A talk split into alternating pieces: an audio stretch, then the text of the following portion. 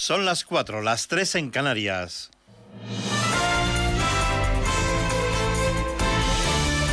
Noticias en Onda Cero.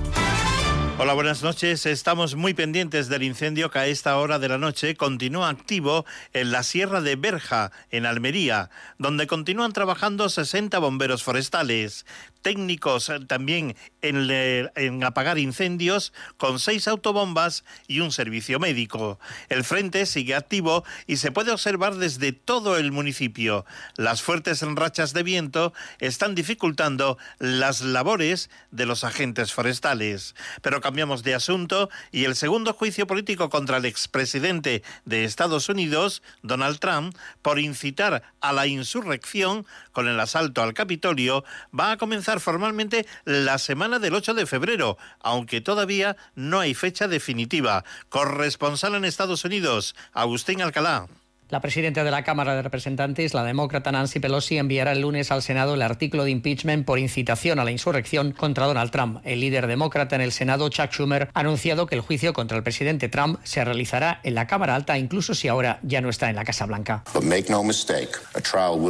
que nadie se equivoque. Vamos a celebrar un juicio en el Senado y habrá una votación para encontrar al presidente culpable o no. He hablado con la presidenta Pelosi, que me ha comunicado que el artículo será enviado el lunes.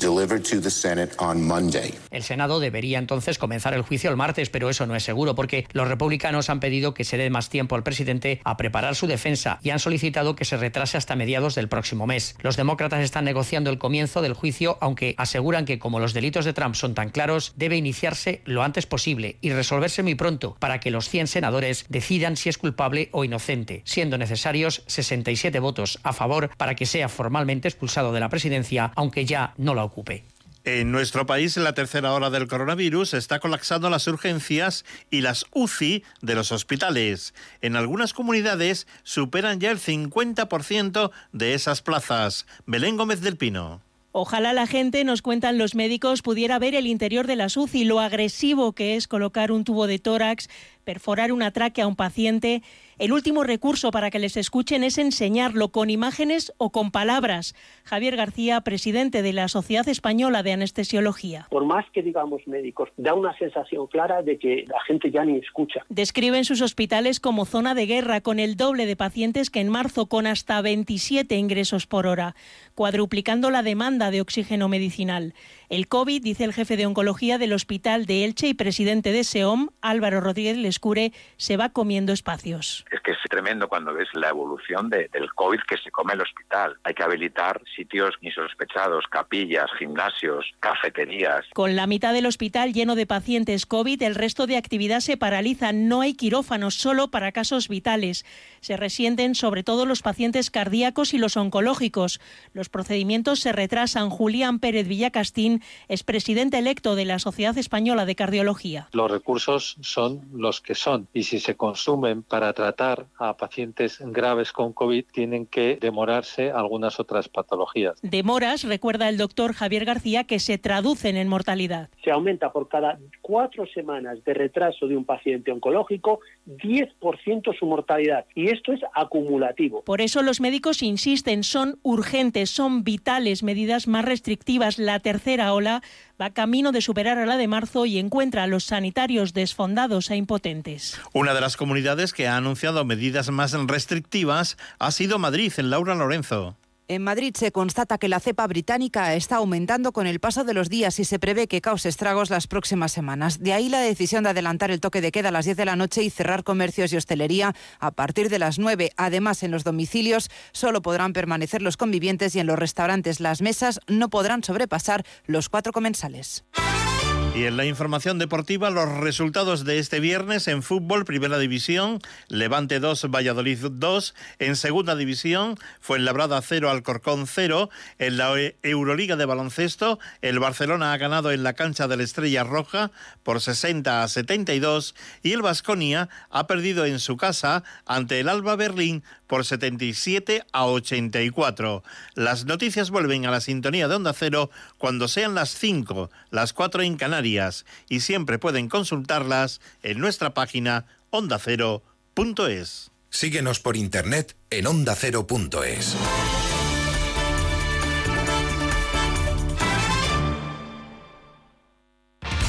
Los fines de semana en Onda Cero, como el perro y el gato. Un programa para todas las edades con algo en común, el amor a los animales. Pues seguimos en Onda Cero en Como el perro y el gato, un programa que quiere a los animales, que los quiere vivos, sanos. Nuestros perros tienen que jugar y jugar mucho, porque los perros si no juegan se aburren y pueden empezar a hacer cosas que no nos apetece por casa, mordisquear cosas.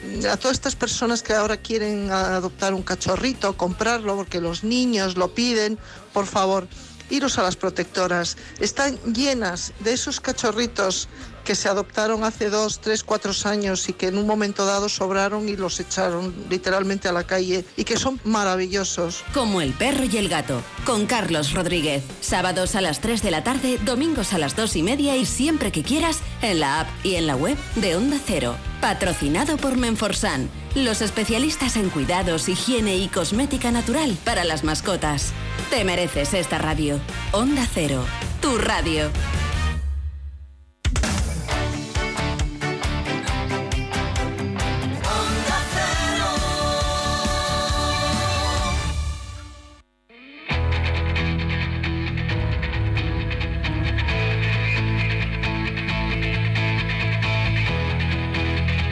Onda Cero, de cero al infinito. Paco de León. Señoras, señores, muy buenas madrugadas y bienvenidos a esta cita semanal que mantenemos cada, semana aquí en, en, Onda Cero para hablar de lo que nos interesa. En estos días, eh, en esta semana concretamente, bastante revuelta en cuanto al asunto de los contagios de la COVID-19 se refiere. Mal, muy mal está la situación con una cantidad de contagios verdaderamente alarmante y con el intento desde los estamentos políticos de tomar las medidas eh, que sean oportunas para que esto no continúe así. Veremos a ver, veremos a ver si entre los primeros vacunados que ya van y las decisiones que se tomen, esta tendencia empieza a ir a la baja porque eh, los miles de contagios que hay, insisto, eh, revelan unos datos realmente Bueno, vamos a hablar hoy, vamos a empezar hablando con el doctor José Manuel Ramos, que es coordinador del Grupo de Trabajo de Enfermedades Infecciosas de la Sociedad Española de Medicina Interna, quien nos va a explicar qué es la COVID persistente. Por si éramos pocos, pues una más. Se trata de un problema bastante serio que se plantea en pacientes que ya han sido dados de alta después de, eh, haber sido infectados por coronavirus y que puede durar bastantes meses. ¿En qué consiste esta COVID persistente? Se trata de, de secuelas. Las personas que lo padecen son enfermos. Nos lo contará todo nuestro invitado. Seguiremos con Andrea Jiménez Salinas, que es profesora de Sociología y Trabajo Social, presidenta de la Fundación para la Investigación Aplicada en Delincuencia y Seguridad y autora del libro Delincuencia Organizada Transnacional. ¿Cómo funcionan estas eh, bandas? ¿Son bandas de tipo mafioso? ¿Cuáles son sus eh, actividades? ¿A, qué se dedican? Eh, ¿Cómo actúan? Lo sabremos a lo largo del programa. Y hoy con José David de la Fuente vamos a seguir con esa serie que está dedicando eh, nuestro experto en matemáticas a los números y hablaremos de los números agujeros negros. No, no, no se asusten porque yo tampoco tenía ni idea de qué es esto, pero nuestro colaborador nos lo va a explicar con detalle. Y en la segunda hora tendremos ocasión de eh, hablar con Alicia Pellegrina, que es responsable de la Oficina Técnica Severo Ochoa del Instituto de Astrofísica de Andalucía, dependiente del CSIC, donde coordina la Oficina de Calidad del Cielo. Con ella vamos a hablar de contaminación lumínica. ¿Qué es este tipo de contaminación? ¿Cómo afecta a los animales? ¿Cómo afecta a las personas? ¿Va en aumento? Y por cierto, ¿son o pueden ser las luces LED la solución a este asunto? Hoy Sonsoles Sánchez Reyes nos trae una historia, como siempre, interesante, apasionante, basada en la historia precisamente del príncipe maldito. ¿Quién fue ese príncipe maldito? Y en Héroes sin capa vamos a tener ocasión de hablar de los GAR, del Grupo de Acción Rápida, una unidad de élite de la Guardia Civil. Estará precisamente su responsable operativo eh, para mm, darnos todas las explicaciones pertinentes. En este espacio, en esta nave Enterprise de Onda que pilota desde la realización técnica el comandante Nacho Arias y en la que hoy vamos a tener como invitado musical al grupo Status Quo.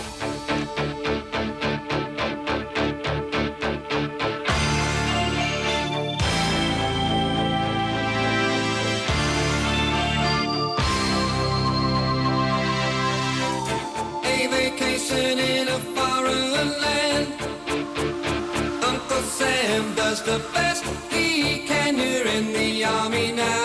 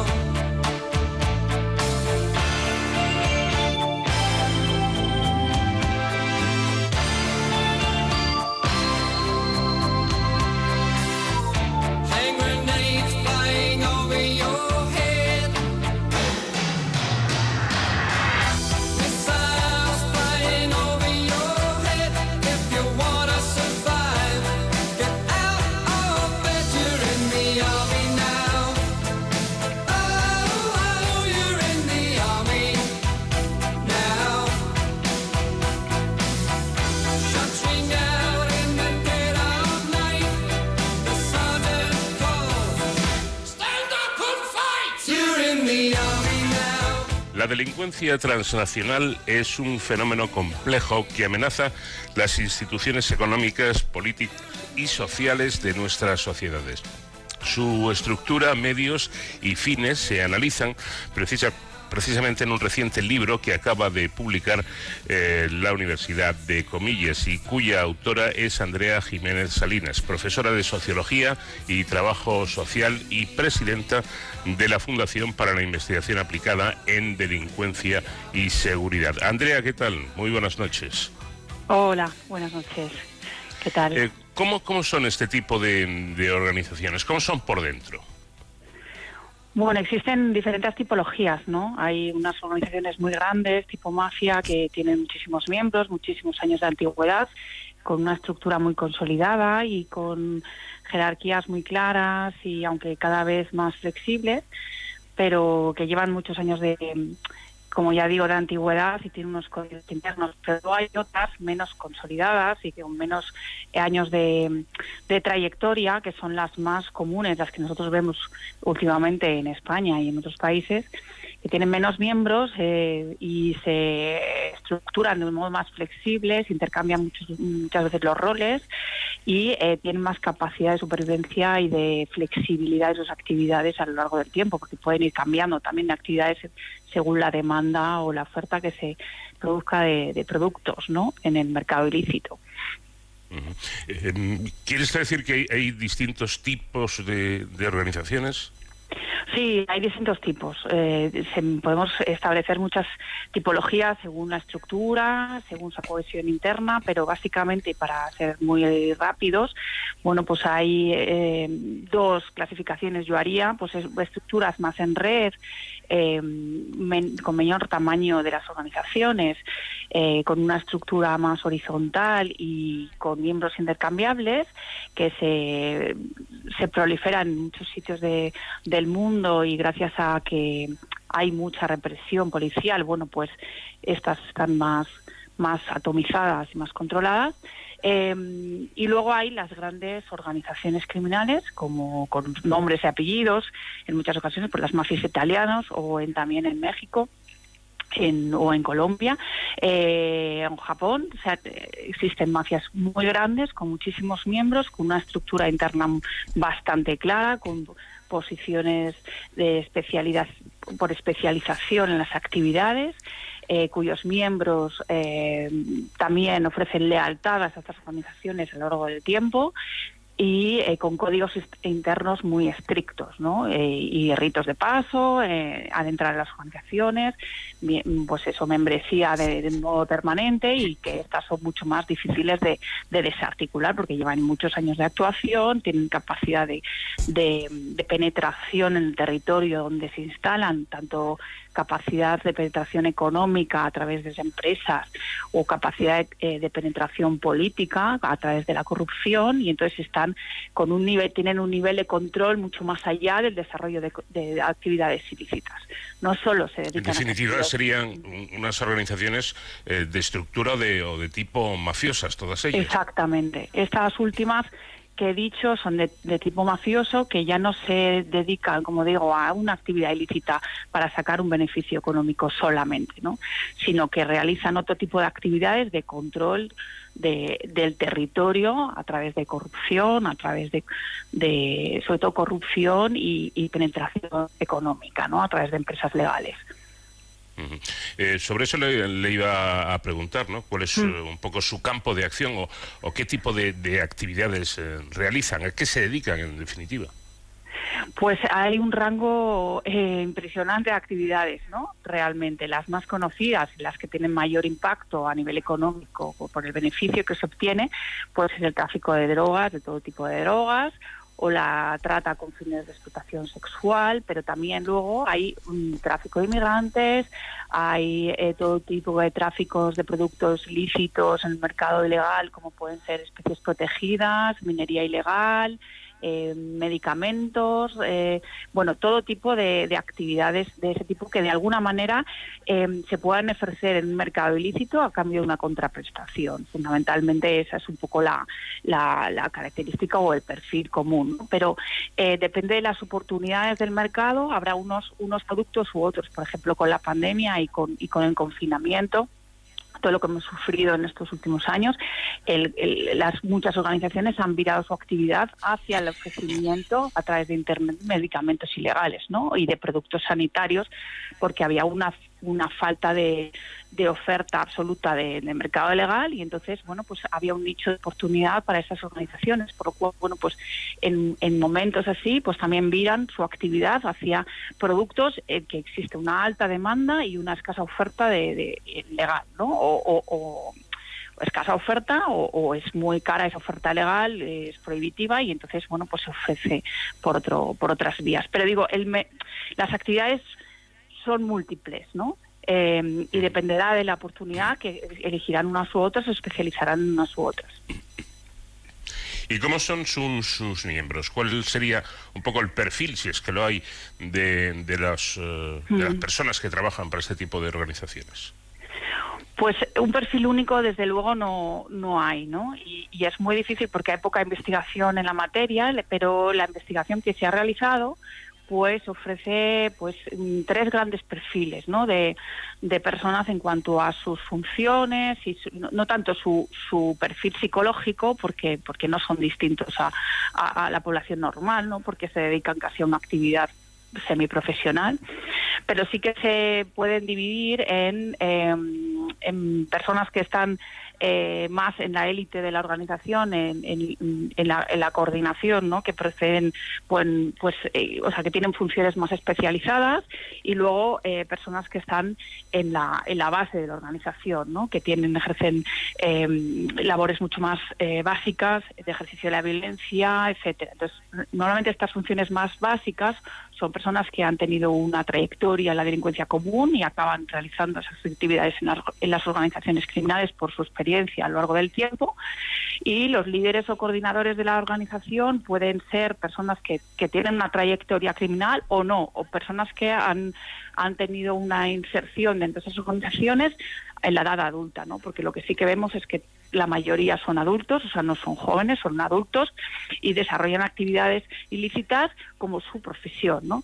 Y en muchas ocasiones hay un tercer también perfil que son personas que desde la economía legal, desde un trabajo legal, tienen una em, una colaboración muy activa en las organizaciones, ya sea, por ejemplo, a trabajos de, de gestión de, de empresas o eh, abogados o personas que ofrecen, por ejemplo, bueno, que tienen concesionaria de coches y a partir de ahí venden sus coches eh, robados eh, y canalizan esos productos robados. Es decir, que personas que están en la, en la economía legal, es decir, que son profesionales y que de alguna manera tienen una eh, rédito mm, adicional participando con nuestras organizaciones. O sea, que decir que compaginan actividades legales y ilegales.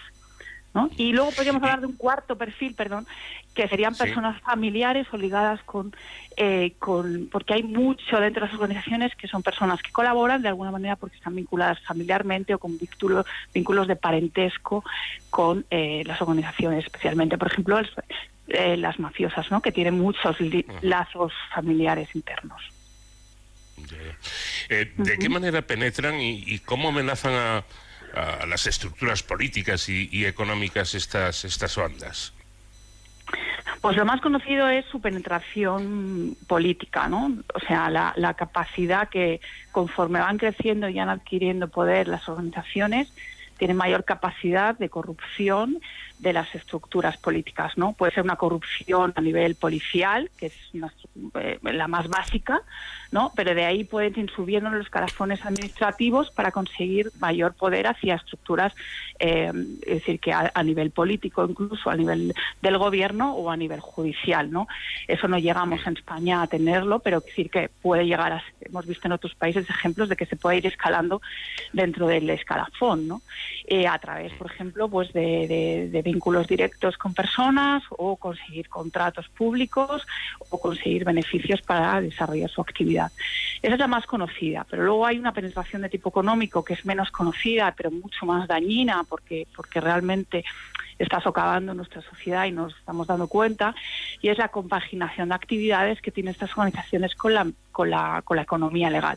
Muchas de ellas con capacidad crean empresas legales para blanquear su dinero, para, que, para camuflar su actividad y para de alguna manera eh, protegerse de la detección policial. ¿no? Y todo eso se está produciendo sin eh, mucho ruido, ¿no?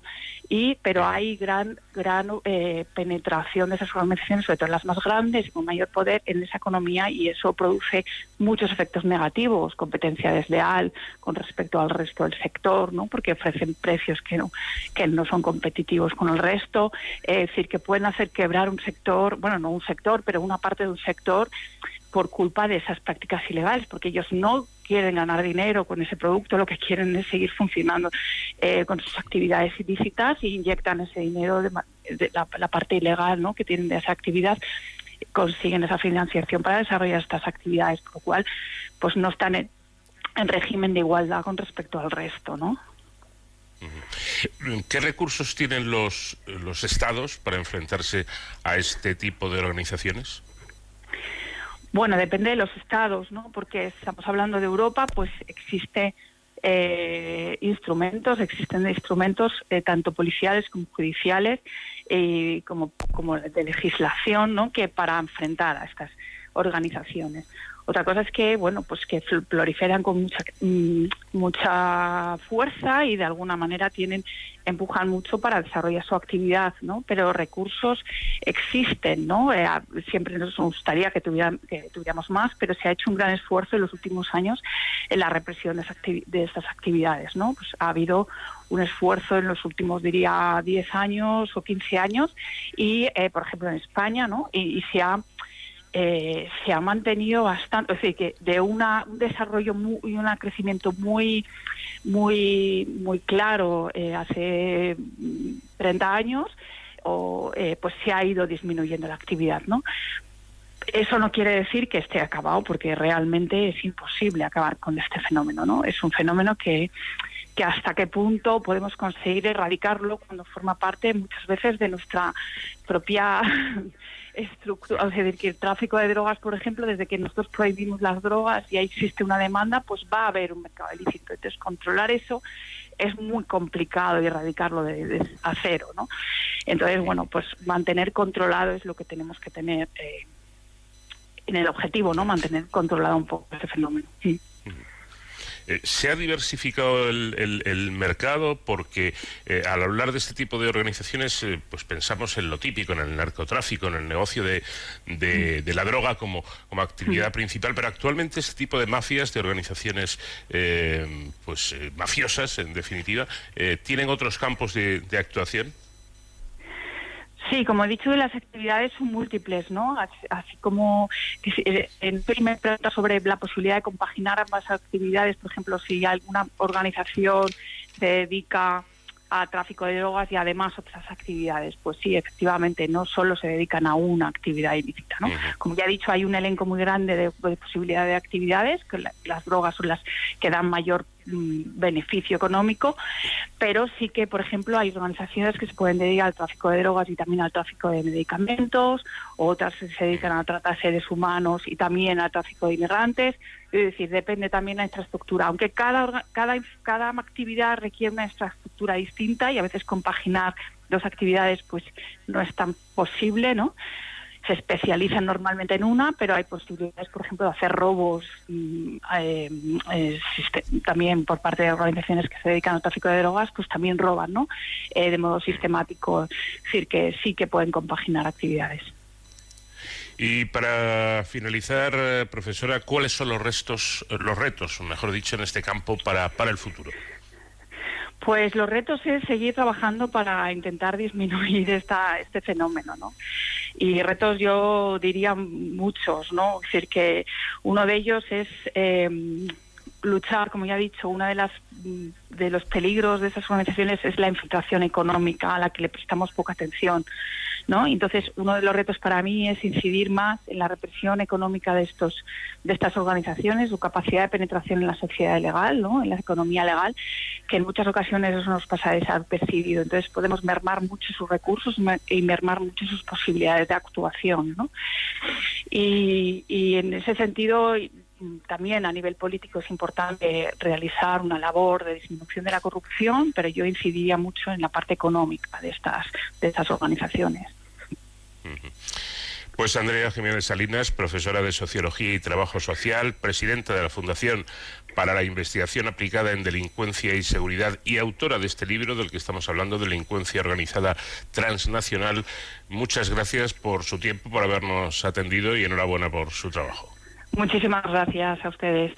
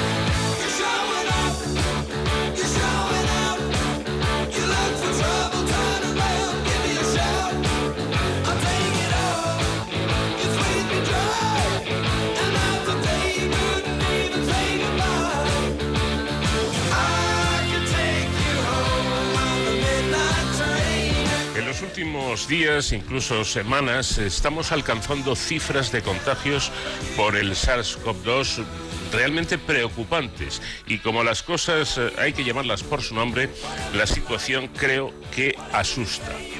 Claro que quizá debería asustar más para tomar cuantas medidas de seguridad sean necesarias y para cumplirlas, tomarlas muy en serio y llevarlas eh, a cabo siempre hasta que los expertos nos digan que la batalla está verdaderamente ganada y en ese momento o en este momento es más que evidente que aún estamos muy lejos de ello. Luego está el asunto de los políticos cambiando de parecer cada dos por tres con esto de las restricciones y por si fuéramos pocos pues ha, ha aparecido una nueva especie de sabedores de todo sin conocimiento ni formación en nada. Son aquellos que dicen que no se van a vacunar ya que las vacunas no sirven de nada o incluso que son nocivas. Bueno, no son antivacunas, curiosamente. Su negativa, en la mayoría de los casos, va solo con estas específicas para esta pandemia. La pasada semana tuvimos con nosotros a la doctora Isabel Sola, autoridad en la comunidad científica internacional en el estudio de coronavirus y codirectora junto a Luis Enjuanes de uno de los proyectos de vacunas españolas. En una amplia entrevista nos explicó con detalle que estas vacunas son seguras, fiables, eficaces y por qué. Nos explicaba también por qué han logrado conseguirse en apenas un año. Además de la opinión basada en evidencias científicas de la doctora Sola, por este programa han pasado un gran número de investigadores que coinciden en lo mismo. Las vacunas son seguras y son imprescindibles. Pues bien, lamentablemente y de manera temeraria hay quien osa poner en solfa la opinión de la ciencia y de la medicina sin tener ninguna formación, insisto, al respecto y solo porque alguien publica alguna cosa, alguna sandez, normalmente en redes sociales. Es un alarde de, ocurrencia pretendidamente ocurrente y permítanme la redundancia aposta. Aquí no valen opiniones, creo yo, únicamente valen los datos, las evidencias científicas, porque las modas, en sus vertientes más frívolas, pueden resultar altamente peligrosas. Pero hablaba al principio de asustar. Y es que por si esto fuera poco, hoy queremos hablar de lo que puede suceder cuando un paciente que ha pasado la COVID, normalmente pacientes más vulnerables, es dado de alta.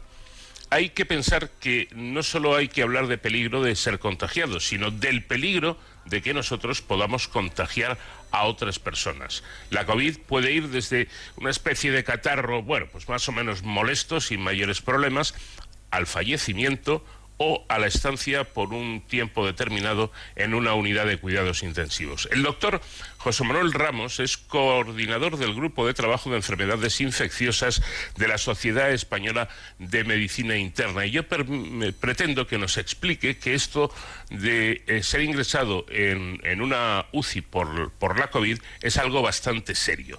Doctor, ¿qué tal? Buenas noches. Hola, muy buenas. Bueno, según los, los datos del Centro Nacional de Epidemiología, a lo largo de la pandemia, unas 20.000 personas han pasado por una de estas unidades de cuidados intensivos. Me imagino que al comienzo las, eh, las estancias, en la primera hora, eran más, más largas y, que ahora seguramente estas estancias se hayan acortado bastante, ¿no? Sí, eh, de, depende. De, sí, ahora mismo la estancia es eh, más corta porque bueno, conocemos mejor la enfermedad y se intenta pues que el paciente eh, controlar los síntomas para que el que ingrese en la unidad de cuidados intensivos pues pues uno que pocos precisen digamos la intubación orotraqueal que es realmente el que el que mm, puede llevar a cabo una una, una, estancia más prolongada por luego las complicaciones, por la propia enfermedad, por las complicaciones de la intubación orotraqueal y de un ingreso prolongado en la UCI. Pero ahora, bueno, yo no soy intensivista, eh, pero mm, hay algún paciente que sí, que está en una larga estancia hospitalaria. Eh, hasta el punto de que su colega Jaime Masjuan, jefe de servicio de neurología, del Hospital Ramón y Cajal de Madrid ha dicho que todo paciente que haya estado un mes en, en, la UCI va a necesitar entre tres o cuatro meses más para restablecer, para ganar eh, masa muscular, para estar eh, más o menos como estaba antes de ser, de, ser infectado. Y, yo creo, doctor, que, este, este dato ya es suficientemente serio como, como para tenerlo muy en cuenta, ¿no? Sí, sí, el paciente con ingreso prolongado en la UCI, luego tiene un ingreso prolongado después de UCI, y sale de UCI eh, cuando ya respiratoriamente eh, está en condiciones de no necesitar intubación y poder respirar por sí mismo, pero luego en la planta pues necesita la rehabilitación, mm, a- mm, rehabilitación física por pérdida de masa muscular, por daño eh, por la polineuropatía consecuencia del paciente crónico y además algunas secuelas que quedan desde el punto de vista respiratorio de estas personas pues pueden quedar cierto grado, quedan cierto grado de fibrosis pulmonar causada por el virus. Y en lo que realmente eh, son pacientes que luego pu- pueden permanecer luego mucho tiempo de re- que necesitan rehabilitación. Necesitan un apoyo eh, importante. Bueno, estas son las secuelas de la, de la COVID y usted precisamente distingue entre los pacientes con secuelas atribuibles al coronavirus dos grandes grupos. Explícanos. Bueno, yo considero bueno que está el COVID, digamos, los que tienen síntomas que realmente le interfieren pues la vida diaria, pero son pues bueno pues el que persiste con cefalea, el que persiste con anosmia, eh, con cansancio, con eh, inapetencia. Eh, son síntomas que bueno que se asocian con el COVID, que se asocian con el, con el post eh, post-COVID, pero que también eh, pues se dan con otros virus, con el virus de Epstein-Barr, con el virus de citomegalovirus o con el virus del dengue, que presentan esas enfermedades que luego permanecen, bueno, pues con molestias eh, generales, con, digamos, la fitness de la persona, pues se queda mm, perjudicada, especialmente durante, pues pueden ser pues 15 días algunas personas y otros pues hasta tres meses y seis meses. Y luego tenemos... Sí. Y luego tenemos No, no, adelante. los, los que los que realmente eh, pues el, virus les ha causado un daño eh, estructural eh, digamos en el cuerpo o sea un que el virus le causa una fibrosis pulmonar o daño pulmonar como consecuencia de la propia inflamación a nivel pulmonar y esos bueno pues esos son unas secuelas que permanecen mm, eh, permanecen probablemente más de seis meses y de una forma crónica, el porcentaje es mínimo. Eh, no son todos, no son solamente los pacientes que ingresan en la unidad de cuidados intensivos, sino los pacientes que han estado graves eh, con una afectación pulmonar eh, mm, significativa durante el ingreso, luego se pueden quedar pues con cierto grado de insuficiencia respiratoria, de pues de disnea, de, de disnea al andar, hacer el esfuerzo, como la fibrosis pulmonar eh, que ha quedado pues residual a la enfermedad. Porque, doctor, estamos hablando de, de, mm, incluso casos donde el, el paciente no sufre daño orgánico, pero sufre los síntomas. Sí, sí, sí, no, no, yo me refiero, eh, no, eso, eso me refiero a los síntomas que he dicho antes, los síntomas que no son con un daño, digamos, estructural, que no hay un daño eh, eh, que se vea en la radiografía, en el TAC, ni, ni- ni en la radiografía o en el TAC a nivel de pulmonar, sino son daños que, bueno, que han tenido mm, no muchos síntomas, que muchas veces no ingresan y que sí que permanecen, la sintomatología se prolonga en el tiempo. No, yo eh, eh, donde quería llegar es si en realidad son enfermos como, como tal, sufren una enfermedad o simplemente sufren las secuelas de una enfermedad. Bueno, es muy buena, muy buena apreciación. Yo creo que muy buena apreciación. Mm, mm, Es verdad. eh, eh, eh, bueno, realmente mm, eh, siguen estando. probablemente- El virus ya no está, eh, probablemente, mm, pero sí que es una, es como consecuencia del virus. Eh, mm, eh, que, que- ¿Cómo lo llamamos eso? ¿Enfermedad o, o- o tras la enfermedad? Como lo queramos decir. El virus ya no está. El virus ya no está, pero eh, eh, nuestro daño eh, causado por el virus pues persiste. Ujú. Claro.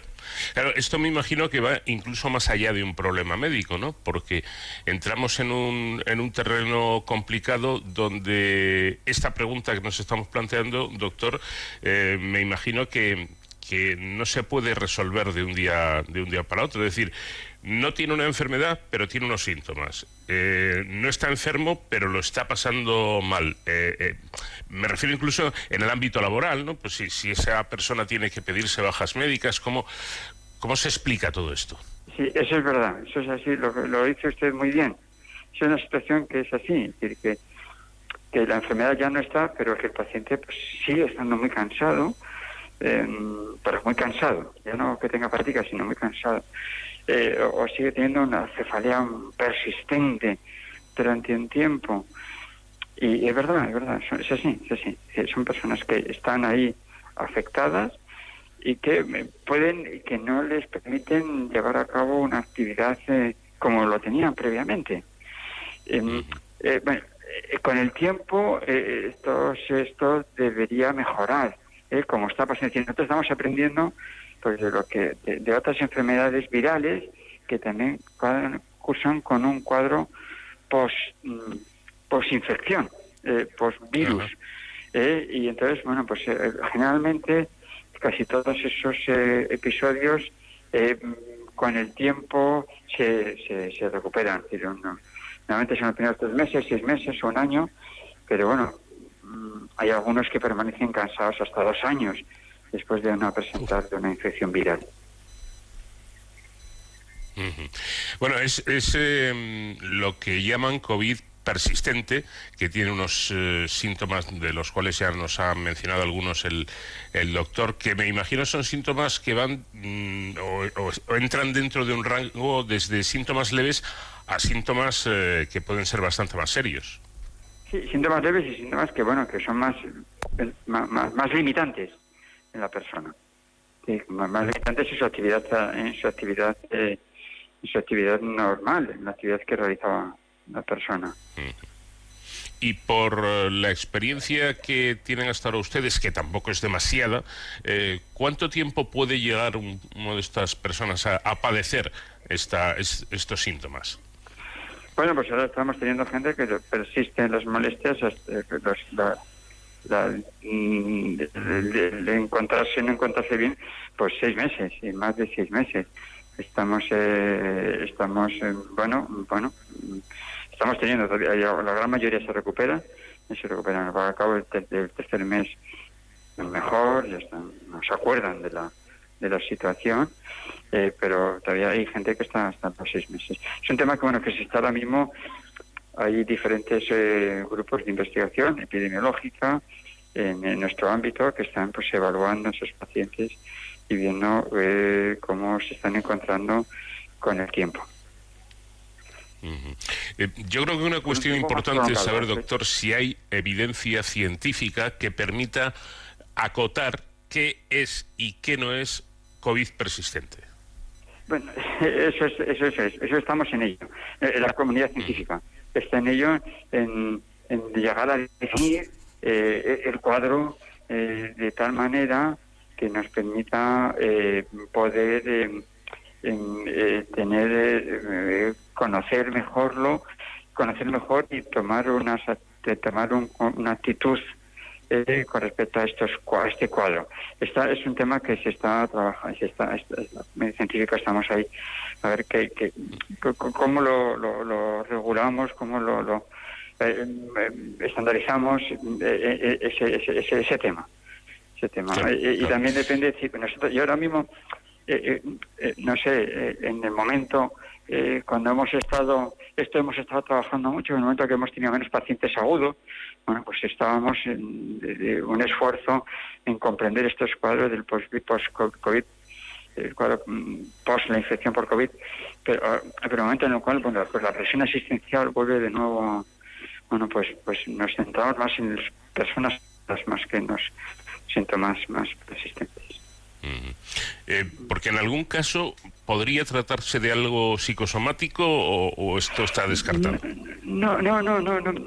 No, lo que pasa es que bueno, tiene, tiene un componente, tiene un componente, no, un componente de no, no psicológico, sino que bueno, cada uno percibimos la situación de una forma diferente porque somos distintos.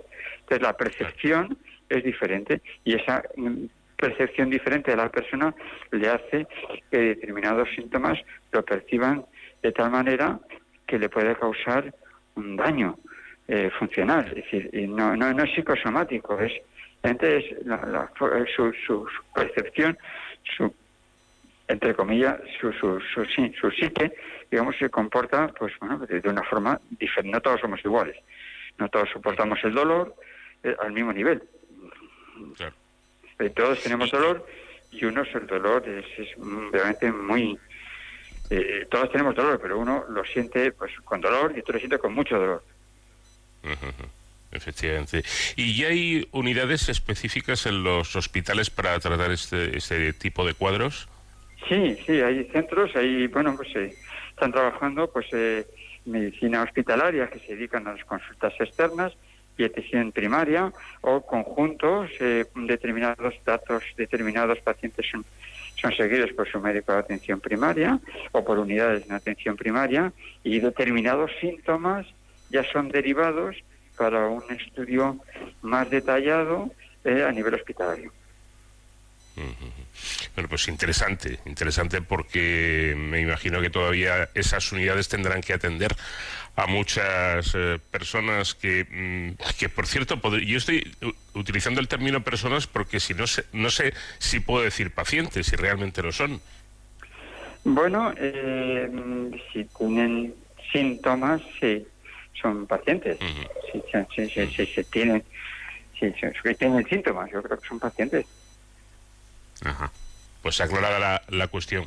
Y ya casi para terminar, doctor, ¿la COVID puede, de- puede llegar a dejar secuelas de por vida? Bueno, si cogemos, eh, estamos viendo, si cogemos la serie de, los estudios eh, chinos del, del COVID primero, digamos, del SARS-CoV-1, del SARS-CoV de- del año del 2002-2003, pues ahí sí, sí que hay, sí que hay estudios de gente que, con, con secuelas eh, pulmonares eh, a largo a largo a largo tiempo. ¿eh? Eh, bueno, está en torno del 2-5% eh, de los pacientes, eh, no me acuerdo, eh, eh, han, han dejado secuelas, está publicado, eso está, es una, tenemos que basarnos un poco en la, de, ese momento. Efectivamente. Bueno, pues la, la- importancia y la gravedad eh, a la que yo aludí al comienzo, en la introducción de esta entrevista, eh, a, lo en serio que hay que tomarse esta, esta enfermedad, eh, cada vez que los gobiernos abren un poco la mano, porque, bueno, quizá tenga su, su lógica. Yo, yo comprendo que es un problema muy, muy complicado. Pues la sociedad se relaja demasiado y las personas hacemos cosas que no deberíamos hacer porque...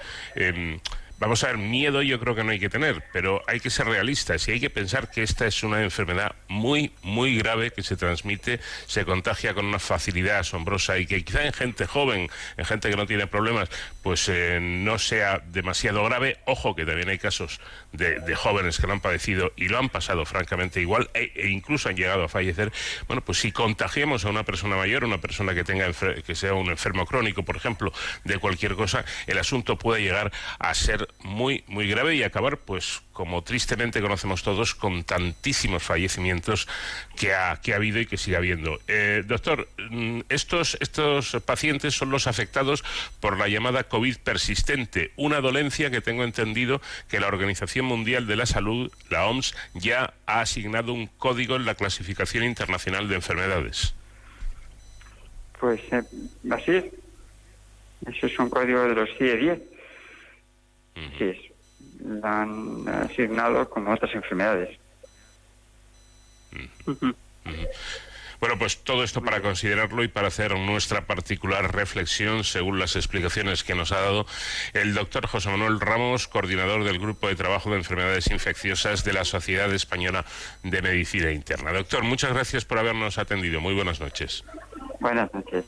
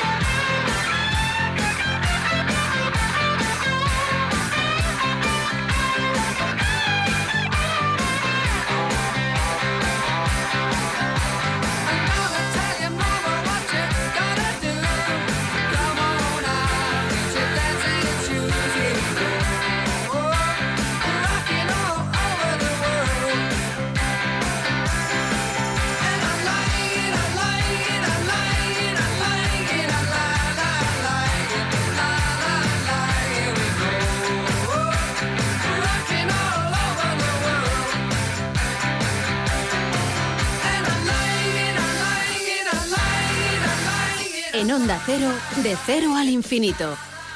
Siguiendo la serie de programas que el profesor de la Fuente nos está ofreciendo sobre números, hoy pretende hablarnos sobre algunos muy especiales que actúan como agujeros negros atrapando a cualquier otro número y no dejándole escapar de su zona de influencia. Para eso el profesor nos va a proponer un juego muy sencillo pero muy mágico a, la vez, un, un juego eh, que podemos practicar sabiendo simplemente restar dos números. José David, ¿qué tal? Buenas noches. Eh, buenas noches, Paco, y nuestros amables oyentes.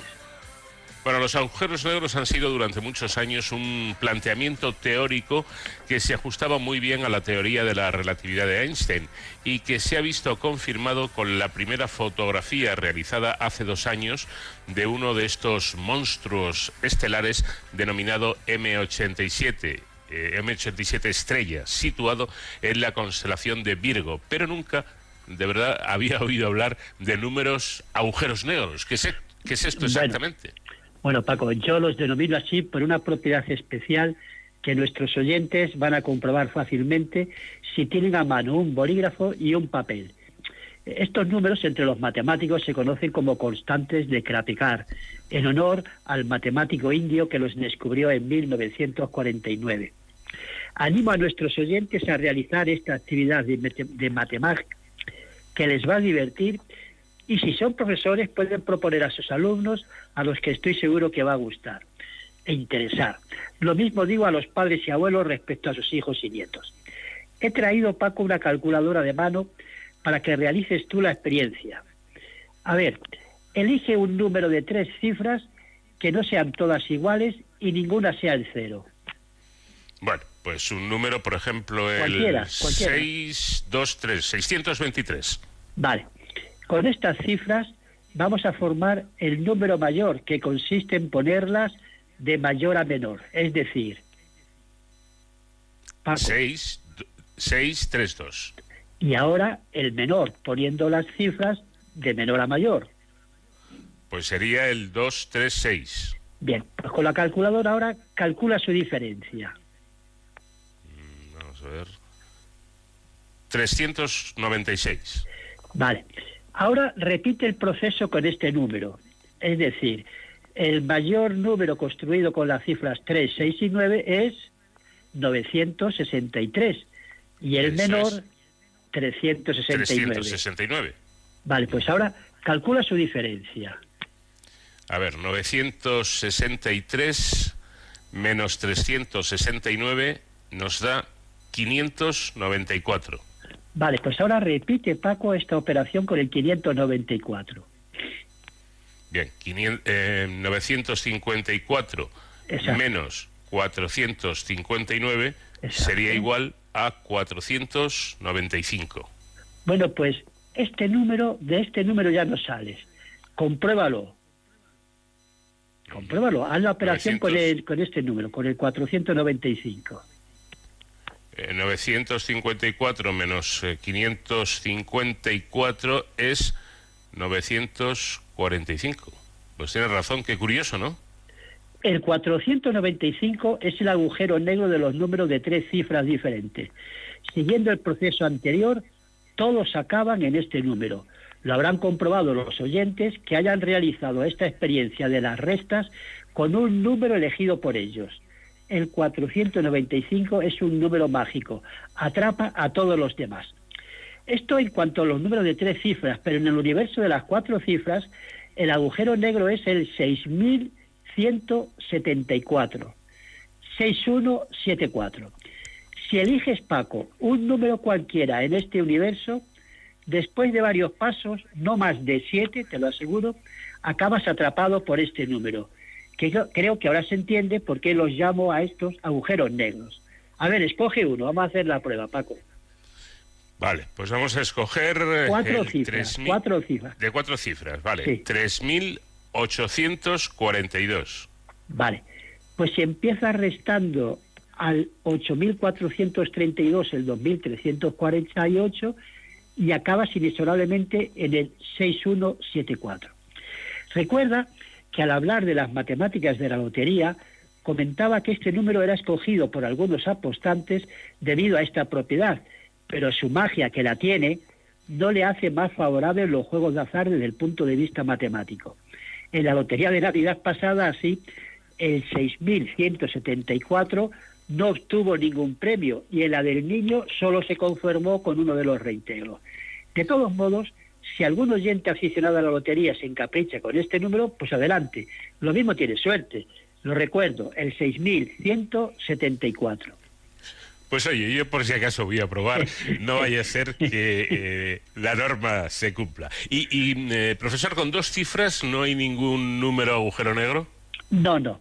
Eh, cualquier número haciendo esta, este proceso de restas queda al final atrapado por el 9, pero este ya no es un número de dos cifras y si lo consideramos como 09 queda incluido en un bucle de números. Invito a nuestros oyentes a que experimenten este resultado. Ahora el agujero negro no está compuesto por un solo número, sino por varios que forman un bucle.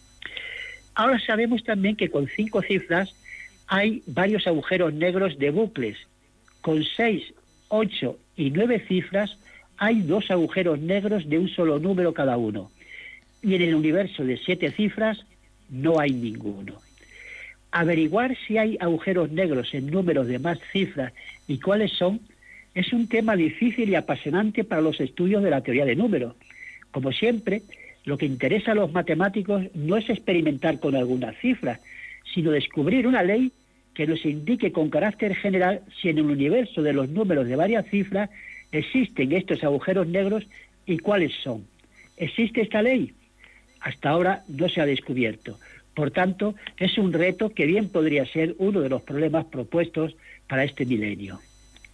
No está mal. Bueno, pues ya conocen nuestros oyentes un nuevo juego con el que entretenerse en estos días en los que debemos confinarnos o por lo menos estar el máximo tiempo posible en nuestras casas. Solo se necesita ir haciendo sucesivamente, es lo único que hay que hacer, eh, restas de números. El, el minuendo formado por números de mayor a menor, el sustraendo al revés, de menor a mayor, y este camino conducirá a un agujero negro en números de tres y cuatro cifras o a un bucle en el caso de dos. En fin, juego interesante que me parece divertido para poner en práctica nada, y te a espero, practicar. te espero la próxima semana. Muy bien, Paco. Un abrazo a ti y a todos nuestros oyentes.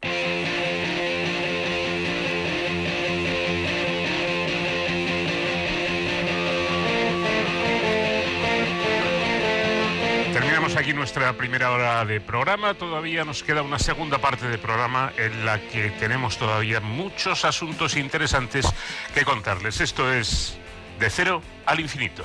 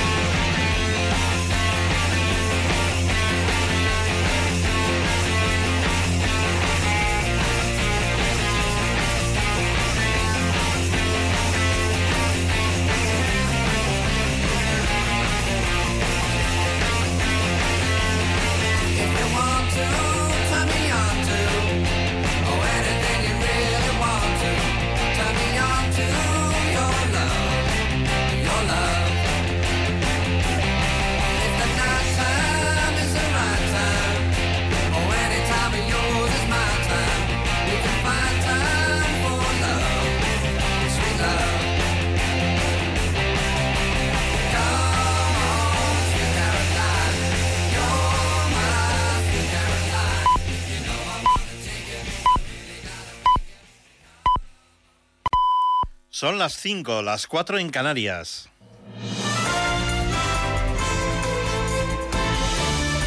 Noticias en Onda Cero. Muy buenas noches. El Ministerio de Sanidad ha notificado más de 42.000 nuevos positivos de coronavirus en nuestro país, que elevan los contagios desde el inicio de la pandemia hasta los 2 millones y medio de españoles. Se han contabilizado además 400 fallecidos desde ayer y la cifra total de muertos, de forma oficial, es de 55.441 aunque otros organismos oficiales elevan la cifra por encima de los 80.000. Mercedes Pascua.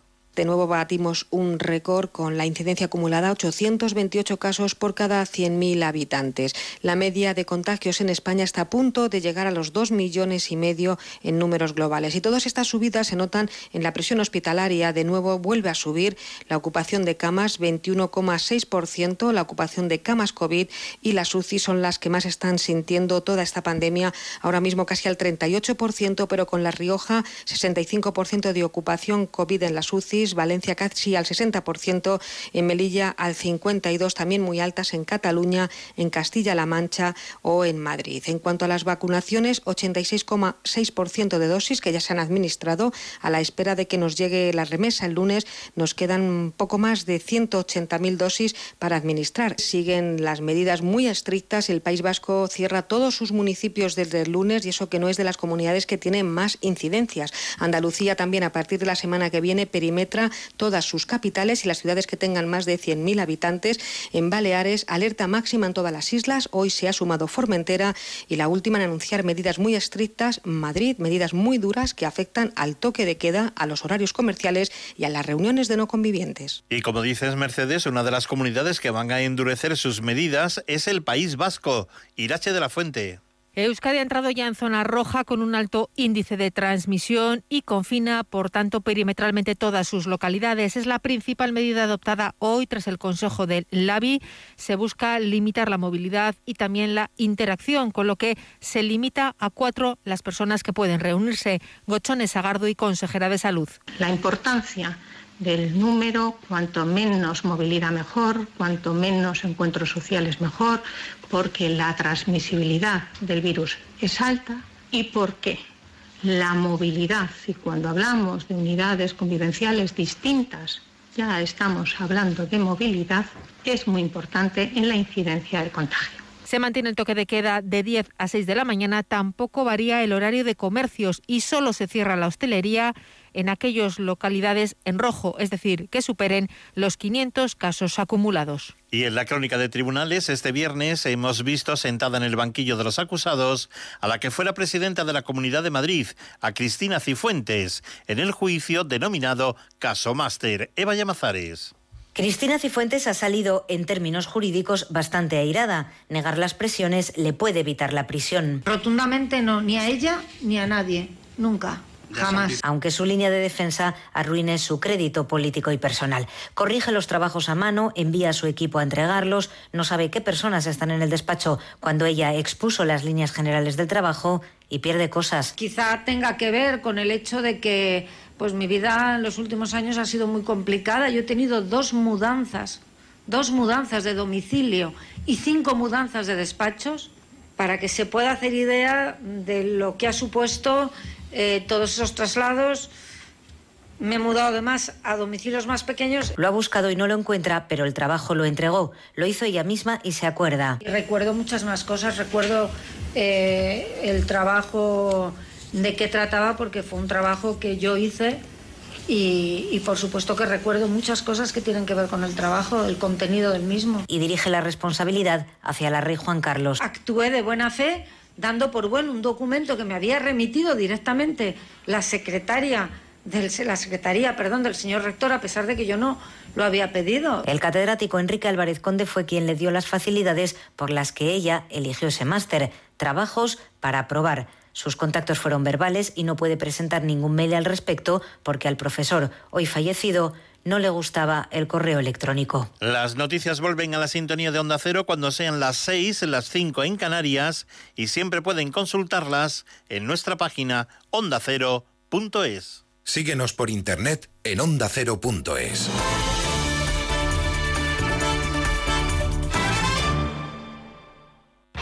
Los fines de semana nos juntamos en familia en Como el perro y el gato, porque una mascota es uno más de la familia. ¿Qué edad tienes, Hugo? Eh, 13 años. Escúchame, ¿tenéis mascotas? Un periquito y dos tortugas. Nuestro gato, que se llama Puscas, nos ha ayudado mucho, pero mucho, somos muy mayores. Viva mi gato y viva todos los perrunos, gatunos. Una se llama Cora, el otro Susto, Pulgui y el otro es Ticonín. Cuatro chihuahuas. ¡Cuatro chihuahuas! ¡Ándale, güey! Como el perro y el gato, un programa para todos. Entretenido, interesante, divertido, para aprender, consultar y sobre todo pasar un buen rato. Sábados a las 3 de la tarde, domingos a las 2 y media y cuando quieras, en la app y en la web de Onda Cero. Patrocinado por Menforsan, los especialistas en cuidados, higiene y cosmética natural para las mascotas. Te mereces esta radio.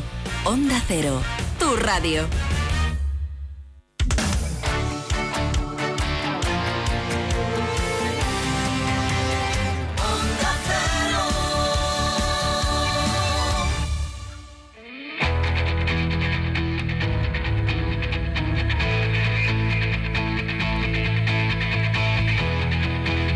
En Onda Cero, de cero al infinito. Paco de León.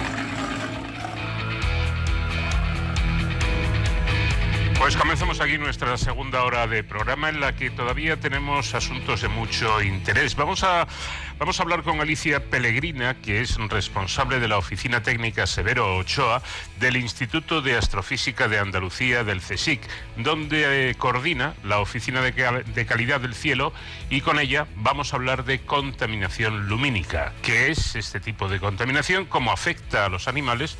¿Cómo afecta a las personas? ¿Va en aumento?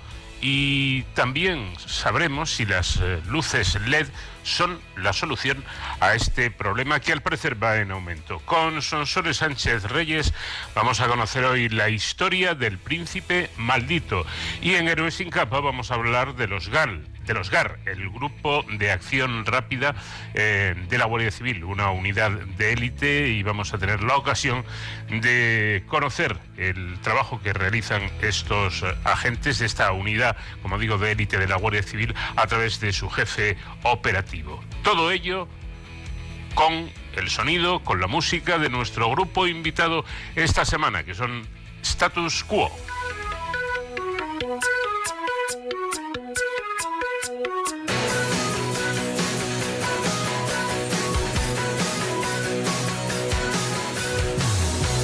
En Onda Cero, con Paco de León, de cero al infinito.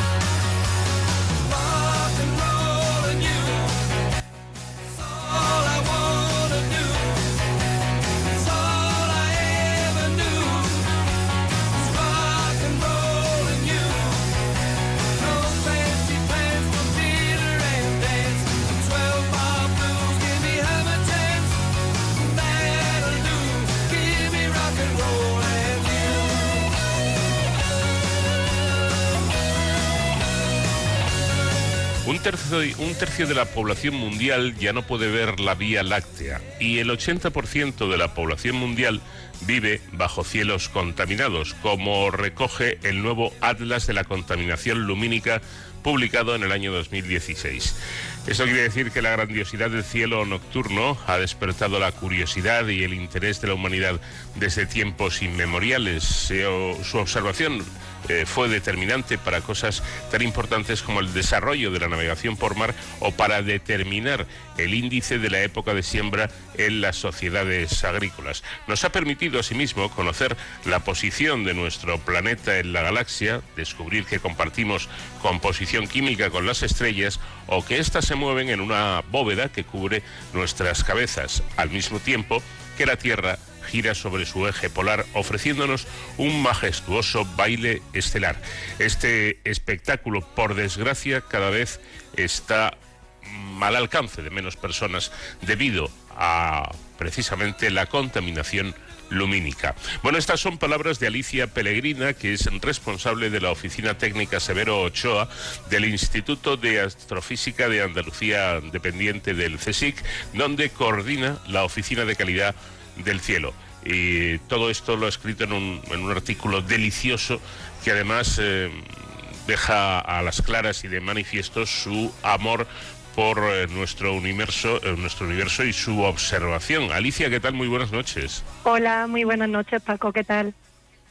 Bueno, creo que además todo esto se debe a esa eh, contaminación lumínica de la que hablaba, pero ¿qué es? Explícanos, Alicia, ¿qué es exactamente este tipo concreto de contaminación? Bueno, pues la contaminación lumínica, eh, podemos, si revisamos un poco la, bibliografía o eh, publicaciones, declaraciones que hay diversas en relación a este tema, se define de, de, muchas formas diferentes, ¿no? Pero a mí eh, me gusta especialmente una definición que recoge la International Dark Sky Association, que dice que la contaminación lumínica es el efecto adverso de, de la luz artificial, ¿no? Y incluye, pues, por ejemplo, dentro de este concepto, pues, todo lo que es resplandor del cielo, la intrusión lumínica, el deslumbramiento, etcétera. Es decir, que eh, eh, el- la introducción de luz artificial en nuestra noche, en nuestro cielo oscuro, eso es contaminación lumínica. Bueno, y además eh, dice usted que este es un fenómeno imparable que no para de crecer. Sí, desgraciadamente eh, es un hecho ya totalmente contrastado. Mm, De hecho, eh, Alejandro Sánchez de Miguel y, y- y la Oficina de Calidad del Cielo de- del Instituto de Astrofísica de Andalucía, Alejandro es colaborador de, de esta oficina que desde el Instituto de Astrofísica de Andalucía pusimos en marcha para preservar el cielo oscuro de nuestro observatorio astronómico en una primera eh, fase, ¿no? Ahora eh, eh, hemos extendido un poco nuestros objetivos y van ya más allá de la protección del cielo de nuestro observatorio y se extiende a la protección del, del cielo eh, que de cualquier territorio, no solo de la observación de los observatorios astronómicos. Pero como os digo, Alejandro Sánchez de Miguel, miembro de esta oficina, de la que yo también formo parte, participó en el año 2017 eh, en un estudio eh, en el que se, se puso de manifiesto precisamente eso, que crecemos en torno a un 2,2% anual, que es un, dato bastante eh, importante y llama bastante la atención,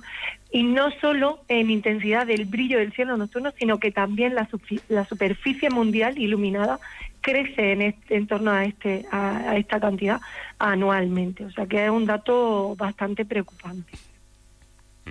Estaba yo pensando que, que quizá eh, podamos tener la idea equivocada, por supuesto, de que esta contaminación lumínica se trata de, de- de un tipo de contaminación de segunda, ¿no? Porque parece como que no molesta demasiado, Sí. no, no huele, no hace ruido, como Sí, usted, ni ocupa espacio. Eh, Pero usted advierte que, es bastante más serio de lo que parece, que afecta y, de manera seria, ¿no? Sí, bueno, la contaminación lumínica, como yo siempre hago el mismo asímil cuando participo en alguna acción de divulgación, que como yo digo que yo hago cuento ciencia para generar conciencia, ¿no? Eh, precisamente en este tema, ¿no? De contaminación lumínica. Entonces yo siempre hago un símil y es que yo mm, soy licenciada en ciencias ambientales, doctora ya en ciencias ambientales y hace muchos años, como 15 o 20 años, participaba en programas de sensibilización ambiental en las en las que intentábamos convencer a la población pues, de la importancia que era mantener eh, nuestros recursos hídricos pues libres de contaminación, ¿no? Hacíamos hincapié en la contaminación de, de agua, de acuíferos, de nuestros océanos, mares, y ahora mismo eso está totalmente ya asumido por parte de la sociedad. Creo que con la contaminación lumínica estamos en ese mismo punto que estábamos hace unos años con respecto a otro tipo de contaminación, ¿no? Como era la, la contaminación atmosférica, de- del agua, etcétera, ¿no?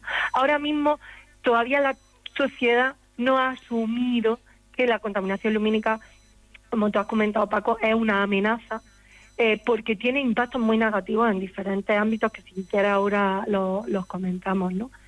Y, y- y por eso creo que, que es muy importante por esta labor un poco de, de visibilizar. eh, te doy las gracias por este espacio además, porque creo que es importante que vayamos visibilizando eh, la contaminación lumínica realmente como un problema y que vayamos aumentando la conciencia de la sociedad, porque cuando la sociedad se conciencie, mm, eh, eh, presionaremos a, nuestro, a nuestros responsables políticos y la contaminación lumínica empezará a formar parte de esa gestión de, de esas agendas políticas y de esas políticas de, de medioambientales en nuestro, en nuestro país, ¿no?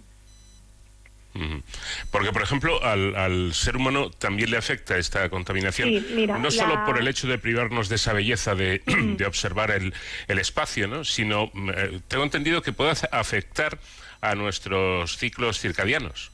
Sí, mm, la contaminación lumínica tiene, eh, digamos, tres eh, áreas de impacto muy claras. Una son las observaciones astronómicas. El aumento del brillo del cielo eh, no nos permite observar por los objetos que habitualmente observamos desde nuestras ventanas al universo, que son los observatorios astronómicos. Y esto limita enormemente la capacidad de aumentar nuestro conocimiento sobre el cosmos. Pero no se limita solo al problema que eh, generan las observaciones astronómicas. La contaminación lumínica también tiene un impacto enorme en nuestro ecosistema. Eh, hay muchos ecosistemas que, necesitan oscuridad para, para mantenerse en equilibrio, ¿no? Por ejemplo, la contaminación lumínica afecta a anfibios, afecta a tortugas marinas, a mamíferos, a aves.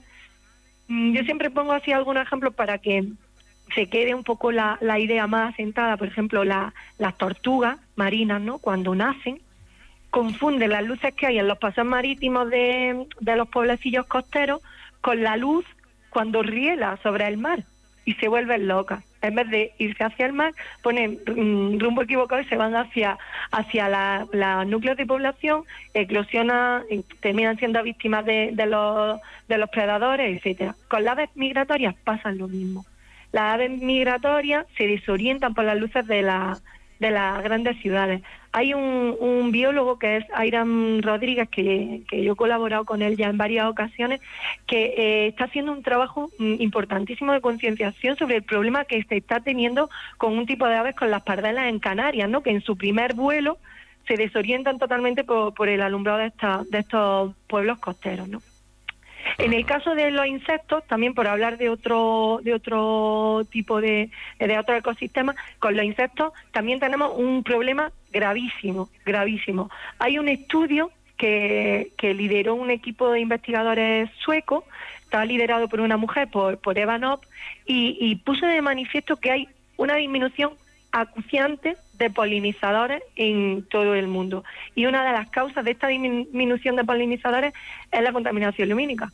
Y no nos olvidemos, porque decimos, bueno, los polinizadores que, que, que no nos afecta, ¿no? no nos toca, no nos, no nos toca de lleno, pero sí nos toca de lleno, porque eh, no nos olvidemos que, que la polinización de, la, de las plantas es esencial para la producción de cultivos. Y si no hay cultivos, mm, el suministro mundial, pues pues depende de ello, ¿no? Nos quedamos sin comer, o sea, nos afecta más que, que de que de, que de lleno, ¿no?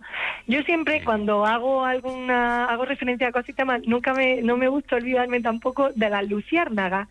Las luciérnagas están desapareciendo por esa sobreiluminación, porque eh, eh, mm, sabéis que la- las hembras de las luciérnagas emiten una luz que se llama bioluminiscencia, que es la que hace que atrae que se atraiga al macho, ¿no? Su forma de ligar con su con su amante. Bueno, pues eh, com- como hay unos niveles de intensidad de luz tan altos, los machos no ven esa, esa, esa luz y cada vez nacen menos bebés luciérnagas, ¿no?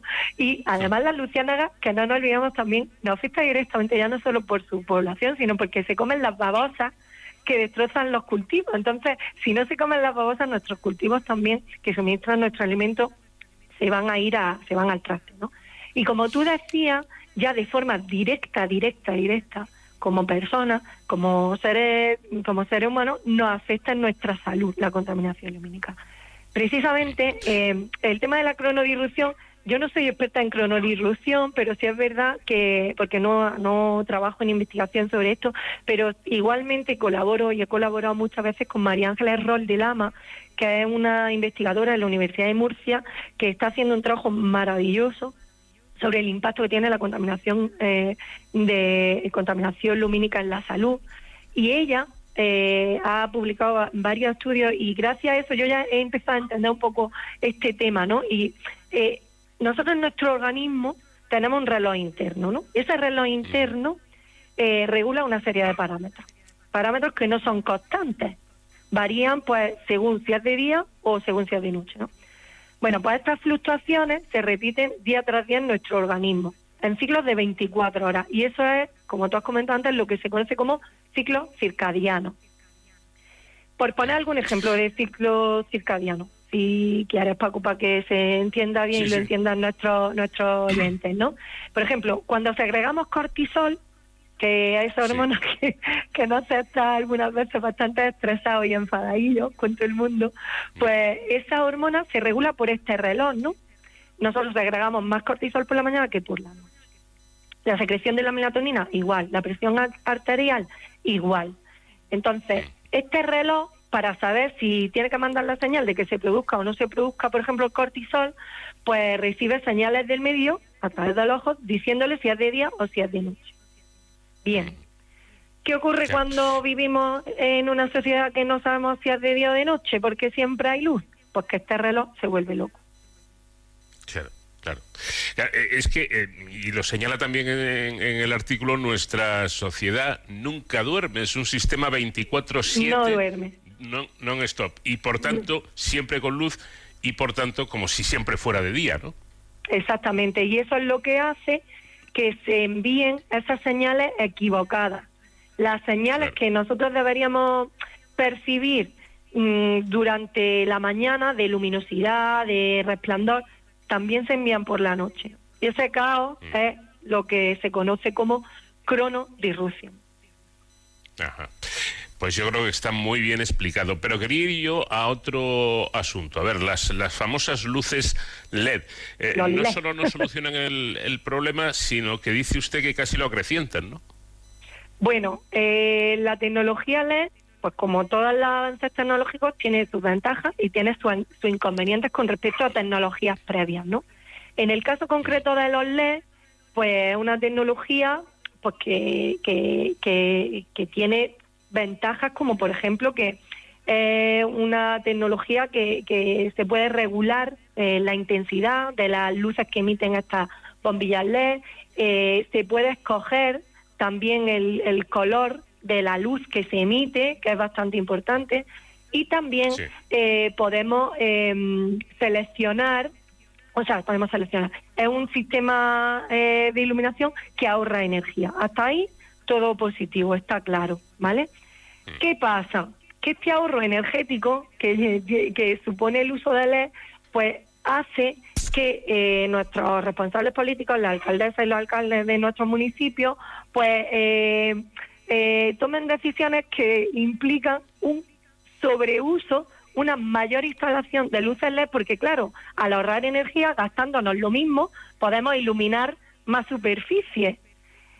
¿Por qué hacen esto? Porque eh, mm, socialmente tenemos como interiorizado que eh, cuanto más iluminemos, pues es un símbolo de estatus, ¿no? O de desarrollo. Entonces, claro, un municipio que tiene muchas luces, que tiene todos sus edificios iluminados, sus espacios públicos, pues bueno, pues es algo de lo que presumir, ¿no? Y esa es, esa es la idea de fondo que tenemos que cambiar, ¿no? Bueno, está claro, por lo tanto, que afecta a, a todo, afecta a los Sí. animales, afecta a las personas, pero eh, afecta a la imposibilidad de ver, la, la- la- por lo menos ver con Ah. claridad la belleza que, que hay en nuestros cielos. Pero además pone en peligro iniciativas eh, de reclamo turístico muy interesantes que generan también mucho dinero para, para los lugares, ¿no? Yo Sí. voy a hablar del, del mío, que es el que me Sí. reconozco, el de mi tierra, Sí. es el proyecto Hipatia en el sur de Gredos, que está atrayendo mucho turismo. Bueno, pues este tipo de proyectos eh, peligran precisamente, ¿no? Sí. No nos podemos olvidar que, que, eh, que el cielo eh, se convierte en un, eh, recurso eh, de desarrollo económico en zonas rurales.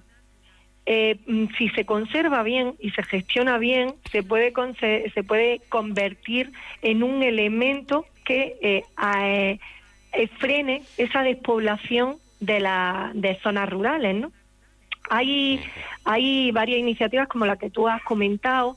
en muchas zonas rurales también me consta que, que lo- los ayuntamientos están tomando conciencia de, de este potencial que tiene el recurso cielo como fuente eh, de, de, como nicho de, de económico ¿no? en, la, en el territorio y, y están llevando a cabo iniciativas de caracterización de ese cielo, están empezando a certificar la calidad del cielo de esos de esos de esos municipios a través de diferentes modelos de certificación que existen, como son el de la Fundación Starlight o el de la, la Asociación eh, de la International Dark eh, Sky Association. Y, y- y es verdad que, que cada vez eh, proliferan más empresas de, de turismo astronómico que están mm, poniendo de manifiesto claramente que el cielo como recurso, además de los impactos que genera y que por esa razón solo ya habría que protegerlo, además puede ser un motor económico de desarrollo en estas zonas rurales y puede ser una fuente de empleo joven para todas esas mm, mujeres y hombres que no quieren abandonar sus lugares de origen para irse a otros a las ciudades a trabajar o a desarrollar su carrera profesional y pueden quedarse en su municipio, ¿no? Entonces ese es un punto muy importante también a tener a tener en cuenta, desde luego. Sin duda alguna. Bueno, pues no se trata de vivir a oscuras, que es, eh, la luz es importante, es no. necesaria, se trata de conciliar ambas cosas, ¿no? Eh, porque no olvidemos que en el año 2010 la UNESCO declaró el cielo oscuro como patrimonio de la humanidad. Pues a ver si lo vamos consiguiendo poco a poco, que, que ese cielo siga en la oscuridad necesaria para que todo funcione sin, sin ningún problema, que es, de, que es precisamente de, de lo que se trata. Alicia Pellegrina, responsable de la Oficina Técnica Severo Ochoa del Instituto de Astrofísica de Andalucía, muchísimas gracias por habernos atendido y ojalá podamos seguir disfrutando de nuestro universo, de nuestro cielo.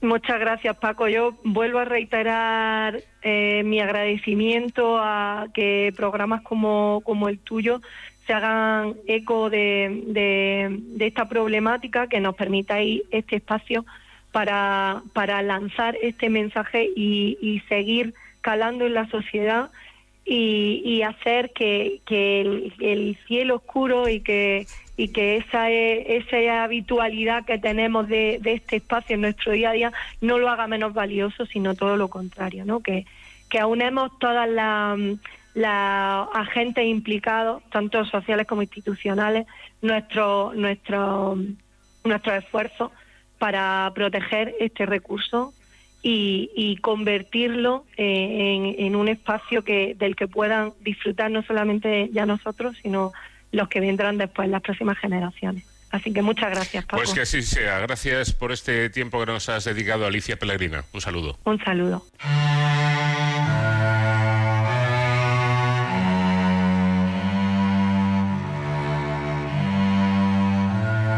La historia que hoy nos trae Sonsoles Sánchez Reyes empezó mucho a tiempo atrás, poco después de la medianoche en Valladolid, donde una joven se enfrentaba a un complicado parto. Sonsoles, ¿qué tal? Buenas noches. Buenas noches, Paco. Bueno, y este precisamente era el comienzo de esa historia. Don Carlos de Austria, primogénito del matrimonio del rey Felipe II, con su primera esposa, la portuguesa María Manuela de Avis, nació en Valladolid el 8 de julio de 1545, 15 minutos después de la medianoche. La madre estuvo dos días de parto y falleció cuatro días después, con 17 años. Felipe II y su mujer eran primos hermanos por parte de padre y madre, de tal modo que el pequeño Carlos solo tenía cuatro bisabuelos en lugar de ocho, y su sangre portaba un coeficiente de consanguinidad de 0,211, cercano al de una unión entre hermanos. Eran las consecuencias de la endogamia practicada por los Habsburgo.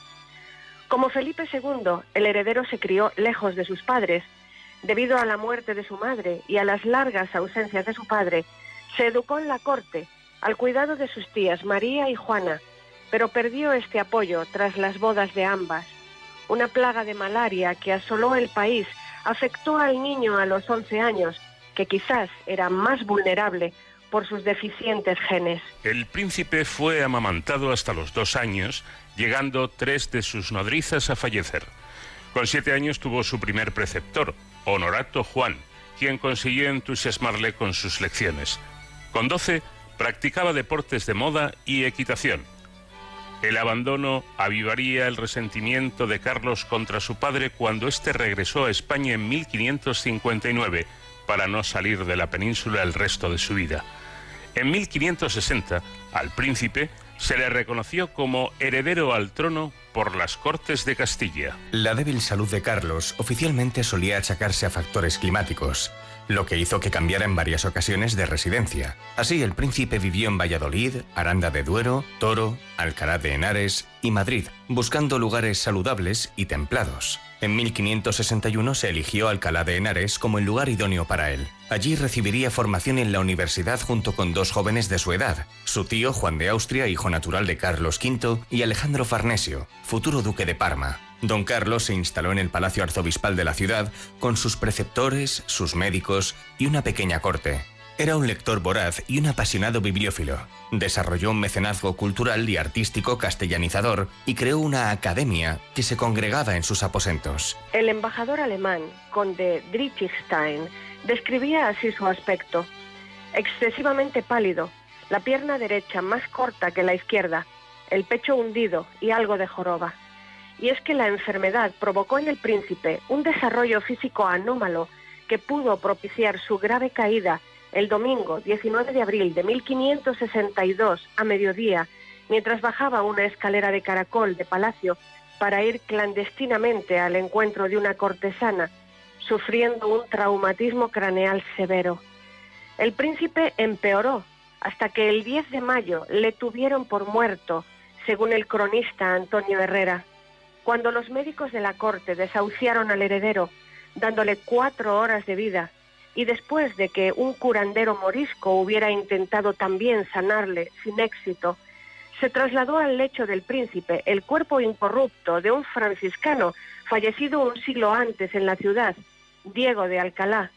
Contra todo pronóstico, una trepanación del famoso anatomista Andrea Vesalio salvó la vida del príncipe, aunque pronto se evidenciarían daños cerebrales.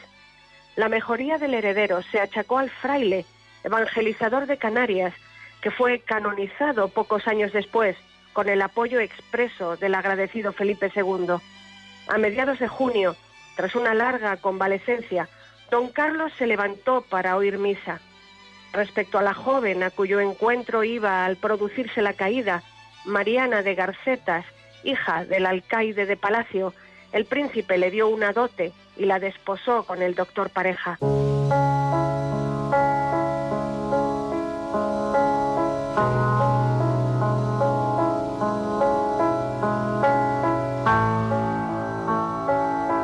Tras el accidente, don Carlos no volvió a ser el mismo. Las fiebres que le quedaron tras la malaria empezaron a repetirse con frecuencia. Tiene un temperamento impulsivo y violento. A menudo pierde los estribos y dice lo primero que se le pasa por la cabeza. Afirmó el embajador imperial en España en 1569. El embajador austríaco escribió, Uno de sus hombros es más alto que el otro y la pierna derecha más corta que la izquierda. Tartamudea ligeramente. A veces da muestras de buen entendimiento, pero otras tiene la inteligencia de un niño de siete años. y según el embajador Nobili, el príncipe frecuentaba con poca dignidad y mucha arrogancia los burdeles y trataba con violencia el servicio. También se hizo público el desafortunado episodio en el que Carlos intentó acuchillar al duque de Alba. El príncipe dudaba de la lealtad de quienes le rodeaban, por lo que tomaba precauciones, dormir con un arma debajo de la almohada y mantenía en sus aposentos pertrechos defensivos alemanes, pólvora y balas. Felipe II nombró a su hijo miembro del Consejo de Estado en 1564 y barajó la posibilidad de casarlo con su prima, Ana de Austria, hija de Maximiliano II, que sería posteriormente la cuarta esposa del rey. Cuando se negociaba este matrimonio, El príncipe acarició la idea de suceder a Maximiliano como emperador del Sacro Imperio Romano Germánico, se volcó en el aprendizaje del alemán y adquirió una colección de libros germánicos para completar su formación. Todo ello inquietaba a Felipe II, que también valoró la opción de dejar a su hijo gobernar en los Países Bajos.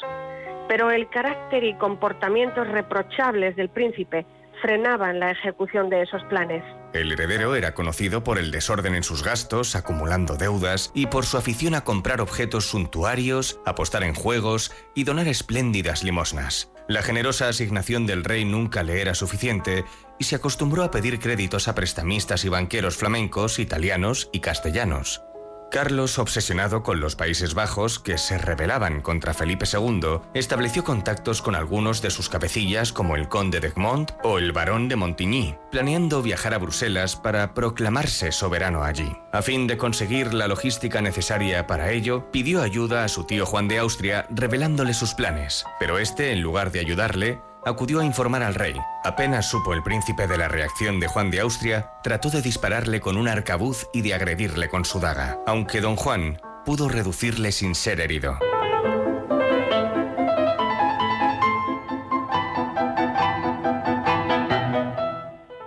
Ese incidente fue la gota que colmó el vaso.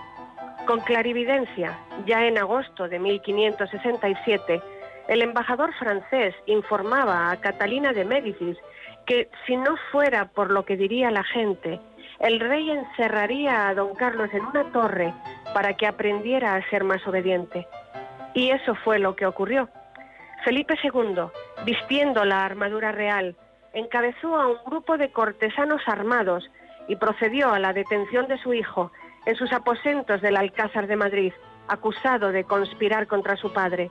El rey ordenó a los ayudas de cámara que cerrasen con clavos las puertas y ventanas y dejó al duque de Lerma y a don Rodrigo de Mendoza como guardianes de la prisión de don Carlos, prescindiendo de los servidores habituales de su hijo.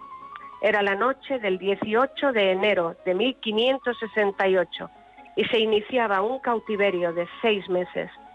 Posteriormente, don Carlos fue trasladado a una estancia conocida como la habitación de la torre, en una de las atalayas del Alcázar, bajo la custodia del duque de Feria. Era el lugar donde Carlos V retuvo al rey Francisco I de Francia tras su derrota en la batalla de Pavía.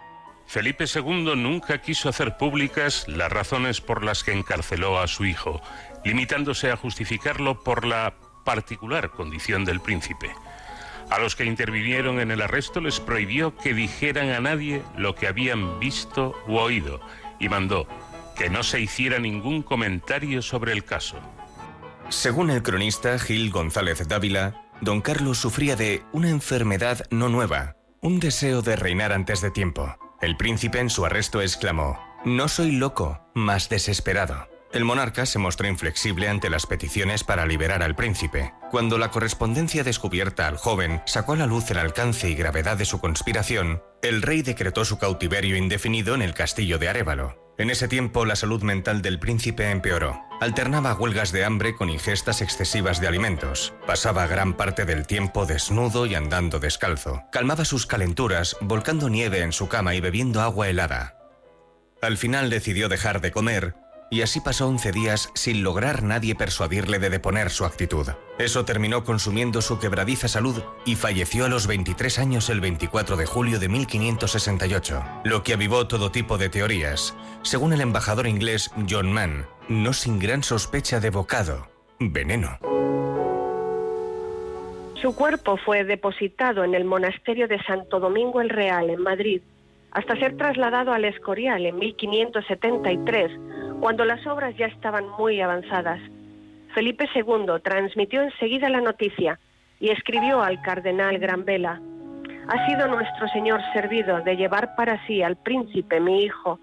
De su muerte me queda la pena y dolor que podéis considerar, pero acabó tan católica y cristianamente y con tanta contrición y conocimiento de Dios que me es de muy gran alivio. La propaganda holandesa acusó al rey del asesinato de su hijo, argumentando que don Carlos heroicamente quería acabar con la tiranía de su padre en los Países Bajos. Así lo recoge el ensayo Apología de 1581 de Guillermo de Orange, que añadió una presunta relación amorosa entre don Carlos y la joven esposa de su padre, Isabel de Valois. El hermetismo de Felipe II sobre los detalles de lo ocurrido dio alas a la leyenda negra y el ensayo de Ogange inspiró siglos después obras de arte como la famosa ópera Don Carlo de Verdi y la tragedia Don Carlos del poeta alemán Schiller, 1787.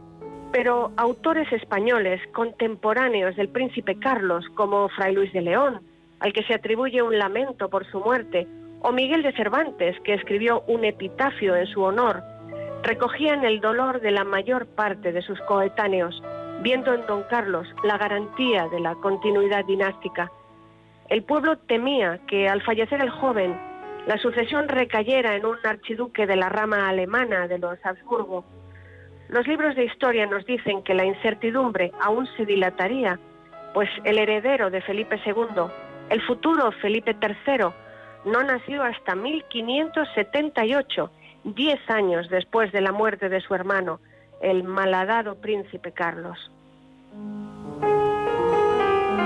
Pues este ha sido el paseo por la historia que, como cada semana, nos ofrece nuestra colaboradora Sonsoles Sánchez Reyes. En este caso, la historia del príncipe maldito. Gracias, como siempre, Sonsoles, y hasta la próxima semana. Hasta la próxima semana. Un abrazo. De cero al infinito. Onda Cero.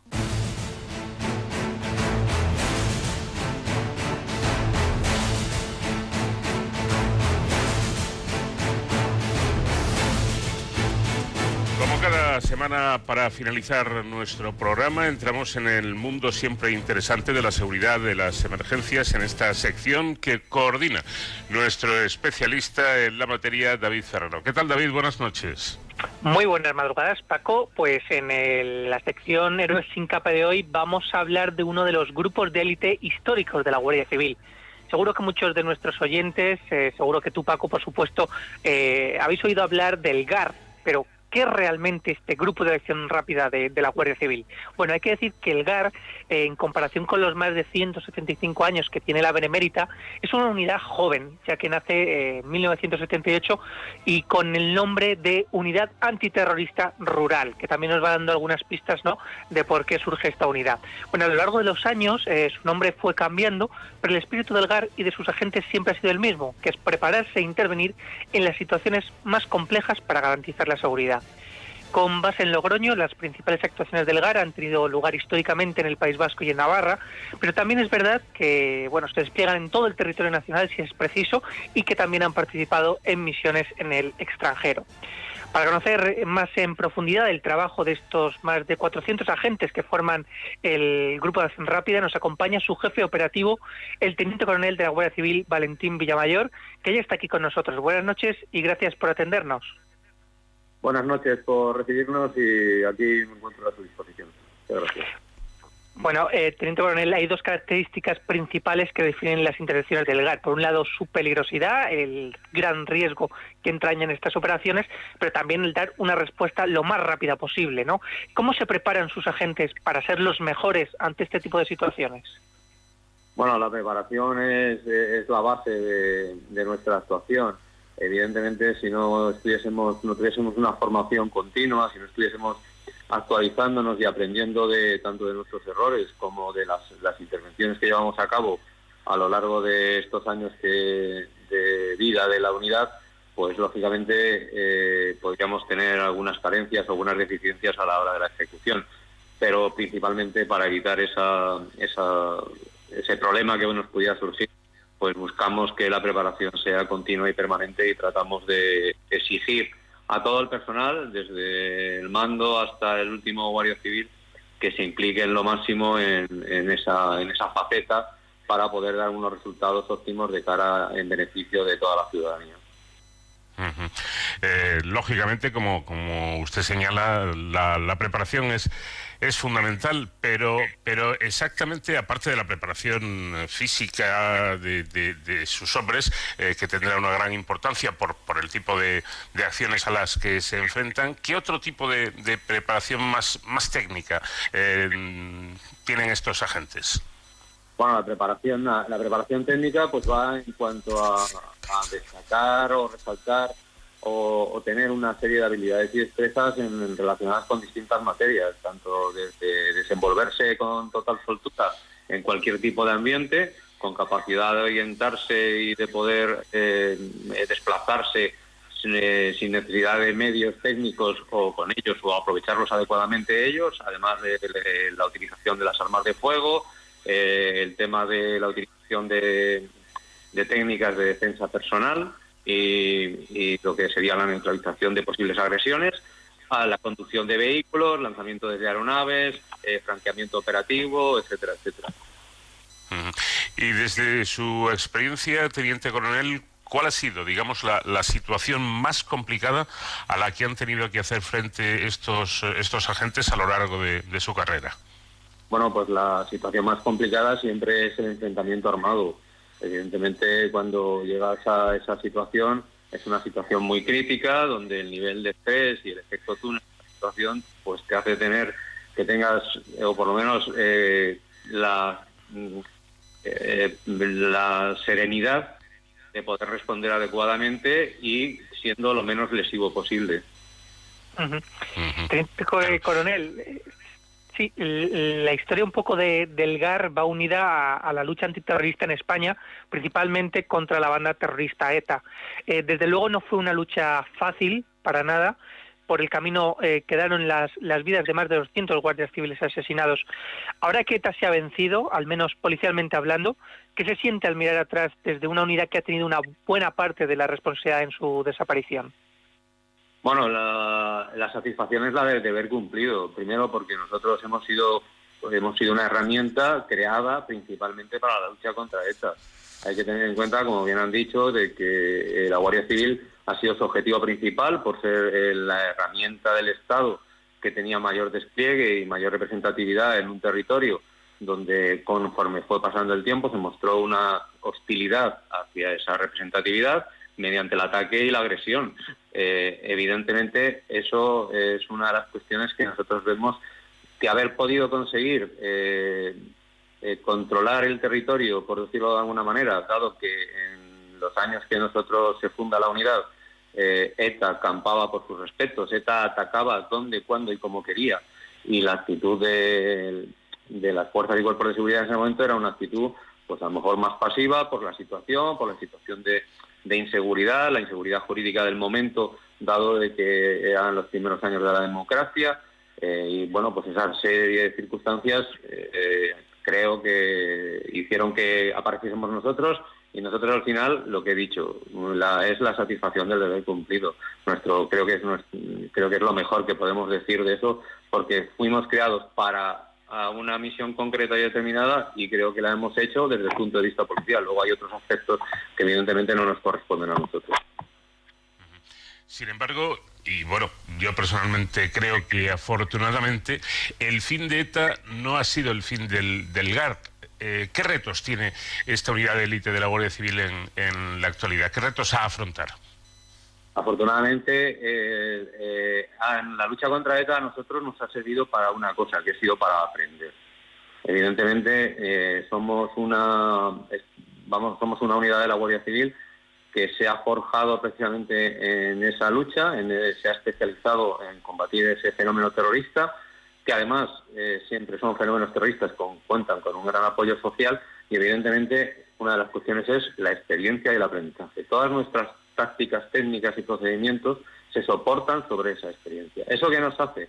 Pues que nos hace que esas técnicas eh, que hemos aprendido junto con el trabajo unido a las unidades de investigación nos hacen afrontar los nuevos retos, tanto ya sean desde el punto de vista del crimen organizado como del nuevo fenómeno terrorista de origen yihadista, que además son aspectos mucho más globalizados y que se centran en no solamente en nuestro en nuestro país, sino en distintos territorios y en distintos escenarios internacionales, pues hacen que esa, esa experiencia pues seamos una herramienta válida para poder eh, ser proyectados tanto a cualquier otra parte del territorio nacional como a otras partes, de, a otros escenarios que sean críticos o que sea necesaria la gestión de Ahora hablaremos de, de todo eso, pero eh, me estoy acordando que una vez tuve la, la suerte, la oportunidad de entrevistar al comisario del- de los GEO. eh, y me dijo, eh, porque claro, este, este tipo de trabajo, este teniente coronel, como usted imagina, sobre todo los que estamos fuera, eh, nos parece como muy espectacular, casi de superhombres, ¿no? Y me dijo aquel comisario, dice, mire usted, eh, el, el músculo es importante, pero el cerebro lo es mucho más. Y en las condiciones en las que trabajan estos hombres, aquellos que no tengan la cabeza muy bien amueblada para este trabajo no sirven. Sí, efectivamente, tiene toda la razón. Hay dos conceptos, que uno es la actitud y otro es la actitud. Evidentemente, con esos dos conceptos yo creo que son los que en los que nosotros nos basamos para hacer para hacer nuestro trabajo. Evidentemente, como dice al principio, la preparación es importante y hay que tener unos conocimientos técnicos, pero igual que hay que tener una capacidad física que te permita afrontarlos, pero fundamentalmente es tener una capacidad psicológica importante que sea que es la que verdaderamente te hace soportar aquellos en- escenarios o aquellas, aquellas situaciones a las que te puedas enfrentar en, cualquier, en algún momento en- o en alguna situación. Eh, ¿qué, qué- qué paralelismo, disculpe, hay entre el GAR y, y- y el GEO?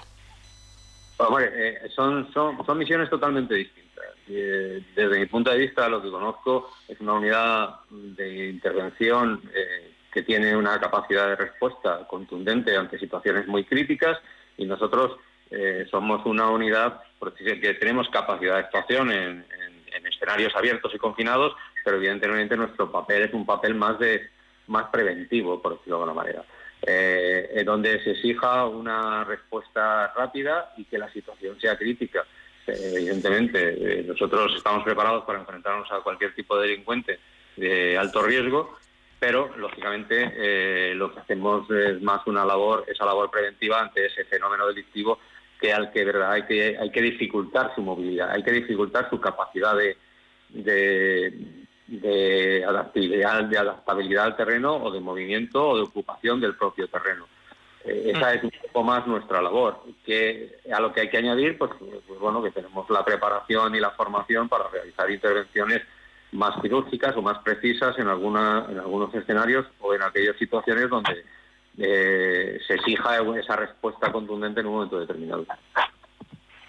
Yo creo que esto es eh, fundamental, que no solamente es importante eh, la acción, eh, reacción, ¿no? sino también la prevención y el anticiparse para evitar males mayores. Por ahondar un poco en lo que es la logística del GAR, este grupo se estructura en cuatro compañías que están establecidas en el País Vasco y Navarra, pero con capacidad de desplazarse a cualquier lugar. ¿Con qué medios cuentan para realizar su trabajo? Bueno, pues nosotros para realizar el trabajo tenemos una- una- unos medios que son diferentes a los que utilizan otras unidades. En cuestión de vehículos y demás, pues bueno, al final contamos con unos vehículos de la misma gama que otras unidades del cuerpo. Eh, vehículos principalmente de todo terreno y lógicamente, pues bueno, tanto los tienes tanto eh, con eh, lo que es la, eh, la identificación oficial como vehículos camuflados, porque al final también participamos, nuestra polivalencia es poder realizar trabajos, actuaciones uniformados y actuaciones eh, con ropa civil. Pues contamos con esos medios. Y luego, pues todo lo que es apoyos a puntería, visión nocturna, eh, cámaras térmicas de detección, todo lo que es la capacidad de detección y las comunicaciones que tenemos, bueno, comunicaciones eh, dentro de la propia red y malla nacional de Guardia Civil, pues también contamos con equipos para vías satelitales para movernos en escenarios en el extranjero. Por cierto, ¿en qué consiste, cómo es el, el trabajo que realiza el GAR cuando eh, sus misiones son en, en el extranjero? Bueno, pues nosotros en el extranjero tenemos dos tipos de misiones en función de el, eh, compromiso que adquiera nuestro país en la organización o en, o en la misión que se despliegue sobre el terreno. Eh, nosotros hemos realizado eh, misiones de unidad tipo SWAT, de intervención, eh, donde además compaginamos de la manera que he comentado antes, el patrullaje externo más la intervención directa o la acción directa sobre el problema que surja en un momento determinado.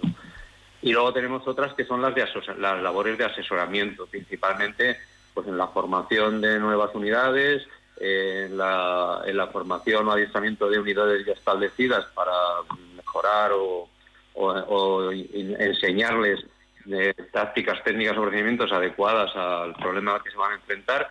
Bueno, pues estas son un poco nuestras nuestras actuaciones en el extranjero van desde una patrulla, de salir de patrulla a, por el escenario en el que te tengas que mover, a simplemente estar en el interior de una base realizando acciones formativas de, de la policía o de militares o de las unidades que se consideren que, que se, que se han considerado necesarias formar en eso en ese país. ¿no? Eh, ha sido el caso de Irak, por ejemplo, hemos estado integrados dentro del contingente militar español, donde formábamos sus unidades policiales, pues, eh, principalmente la Guardia de Fronteras, ha sido unas unidades de las, de las audiencias que más hemos formado en, en Irak. O ahora, por ejemplo, como estamos implicados en el proyecto García Sahel, donde estamos haciendo una réplica de compañías similares al GAR en cinco, en seis países del Sahel, que es Burkina Faso, Mali, Níger, Chad, Mauritania y Senegal. Entonces, bueno, pues ese es un poco nuestro trabajo en el, en el, extranjero. Ahí, aprovechando hablando de este tema, hay eh, personas que se preguntan qué hacen eh, contingentes españoles, bien de las fuerzas policiales como de fuerzas armadas, en otros países actuando. Yo creo que es importante, Teniente Coronel, también resaltar que el trabajo que se realiza eh, en esos países para crear una estabilidad es importante también para la propia seguridad de nuestro país. Así es. eh, nosotros, evidentemente, lo que tratamos es de formar, de, de enseñarles lo que nosotros hemos aprendido, lo que nosotros sabemos, eh, transmitirle ese conocimiento, mm, ver cómo lo hacen y cómo lo ejecutan para que sean de lo más eficaces posible y, evidentemente, son nuestra barrera, porque al final lo que se hace son proyectos, o, o es un gasto que supone para los países occidentales hacer esos despliegues allí y que tienen como finalidad el tratar de evitar que esos grupos terroristas o los efectivos de esos grupos terroristas traten de llegar a, a- a- la zona europea o a nuestros países en concreto. El 2020 ha sido un año complicado para todos. Este 2021 tampoco nos está dando mucha tregua. Veremos, eh, hemos visto cómo empieza, veremos cómo acaba. Pero también ha sido un año complicado para la Guardia Civil y para el GAR, que también ha participado en los dispositivos eh, de prevención y de control eh, contra la, la COVID-19. No queríamos despedirnos eh, sin antes tener unas palabras de recuerdo y, y de homenaje también para el anterior jefe del grupo del GAR, el teniente coronel Jesús Galloso, que perdió precisamente la vida el pasado 27 de marzo, no por un disparo o por una explosión, sino tras haber contraído el, el COVID-19. Fue despedido con, honores por sus compañeros eh, y sin duda es una gran pérdida eh, la de este líder y servidor público, no solo para la Benemérita, sino para toda la, la sociedad. Así que no queríamos despedirnos sin, sin estas palabras. Bien, pues evidentemente para nosotros, eh, a mí, para mí personalmente fue una gran pérdida porque había una relación profesional y personal, porque es una herida que es difícil de, cerrar, eh, sobre todo con una persona con, su carisma y, con eh, ese, es- esa, esa actividad diaria y ese estímulo constante para que fuésemos todos mejores, ¿no? Eh, Teniente Coronel Valentín Villamayor, jefe operativo del Grupo de Acción Rápida del GAR de la Guardia Civil, muchísimas gracias por, por atendernos. a ustedes por eh, llamarnos eh, y, sobre todo por darles las gracias por, por la difusión de, de nuestro trabajo. Y aunque sea aunque yo creo que debe ser un trabajo callado y constante y estar ahí siempre para que cuando se nos necesite poder acudir y responder de la mejor manera posible. Muchas gracias a ustedes Bueno, pues eh, con las palabras del teniente coronel Villamayor nos eh, quedamos, eh, habiendo escuchado con atención estas explicaciones para poder conocer un poco más esta unidad de élite de la Guardia Civil, los GAR. Gracias, como siempre, David, y te espero la próxima semana. Hasta la semana que viene, Paco, y hasta entonces ya saben, protéjanse.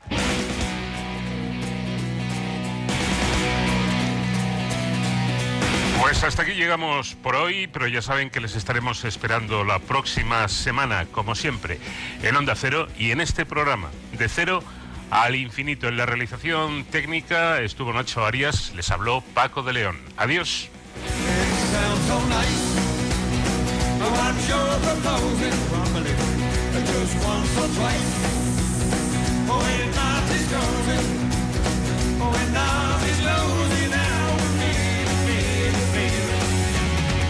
not watch your opponent the other night. Oh, as I was leaving, I looked left and right. Oh, and not believing.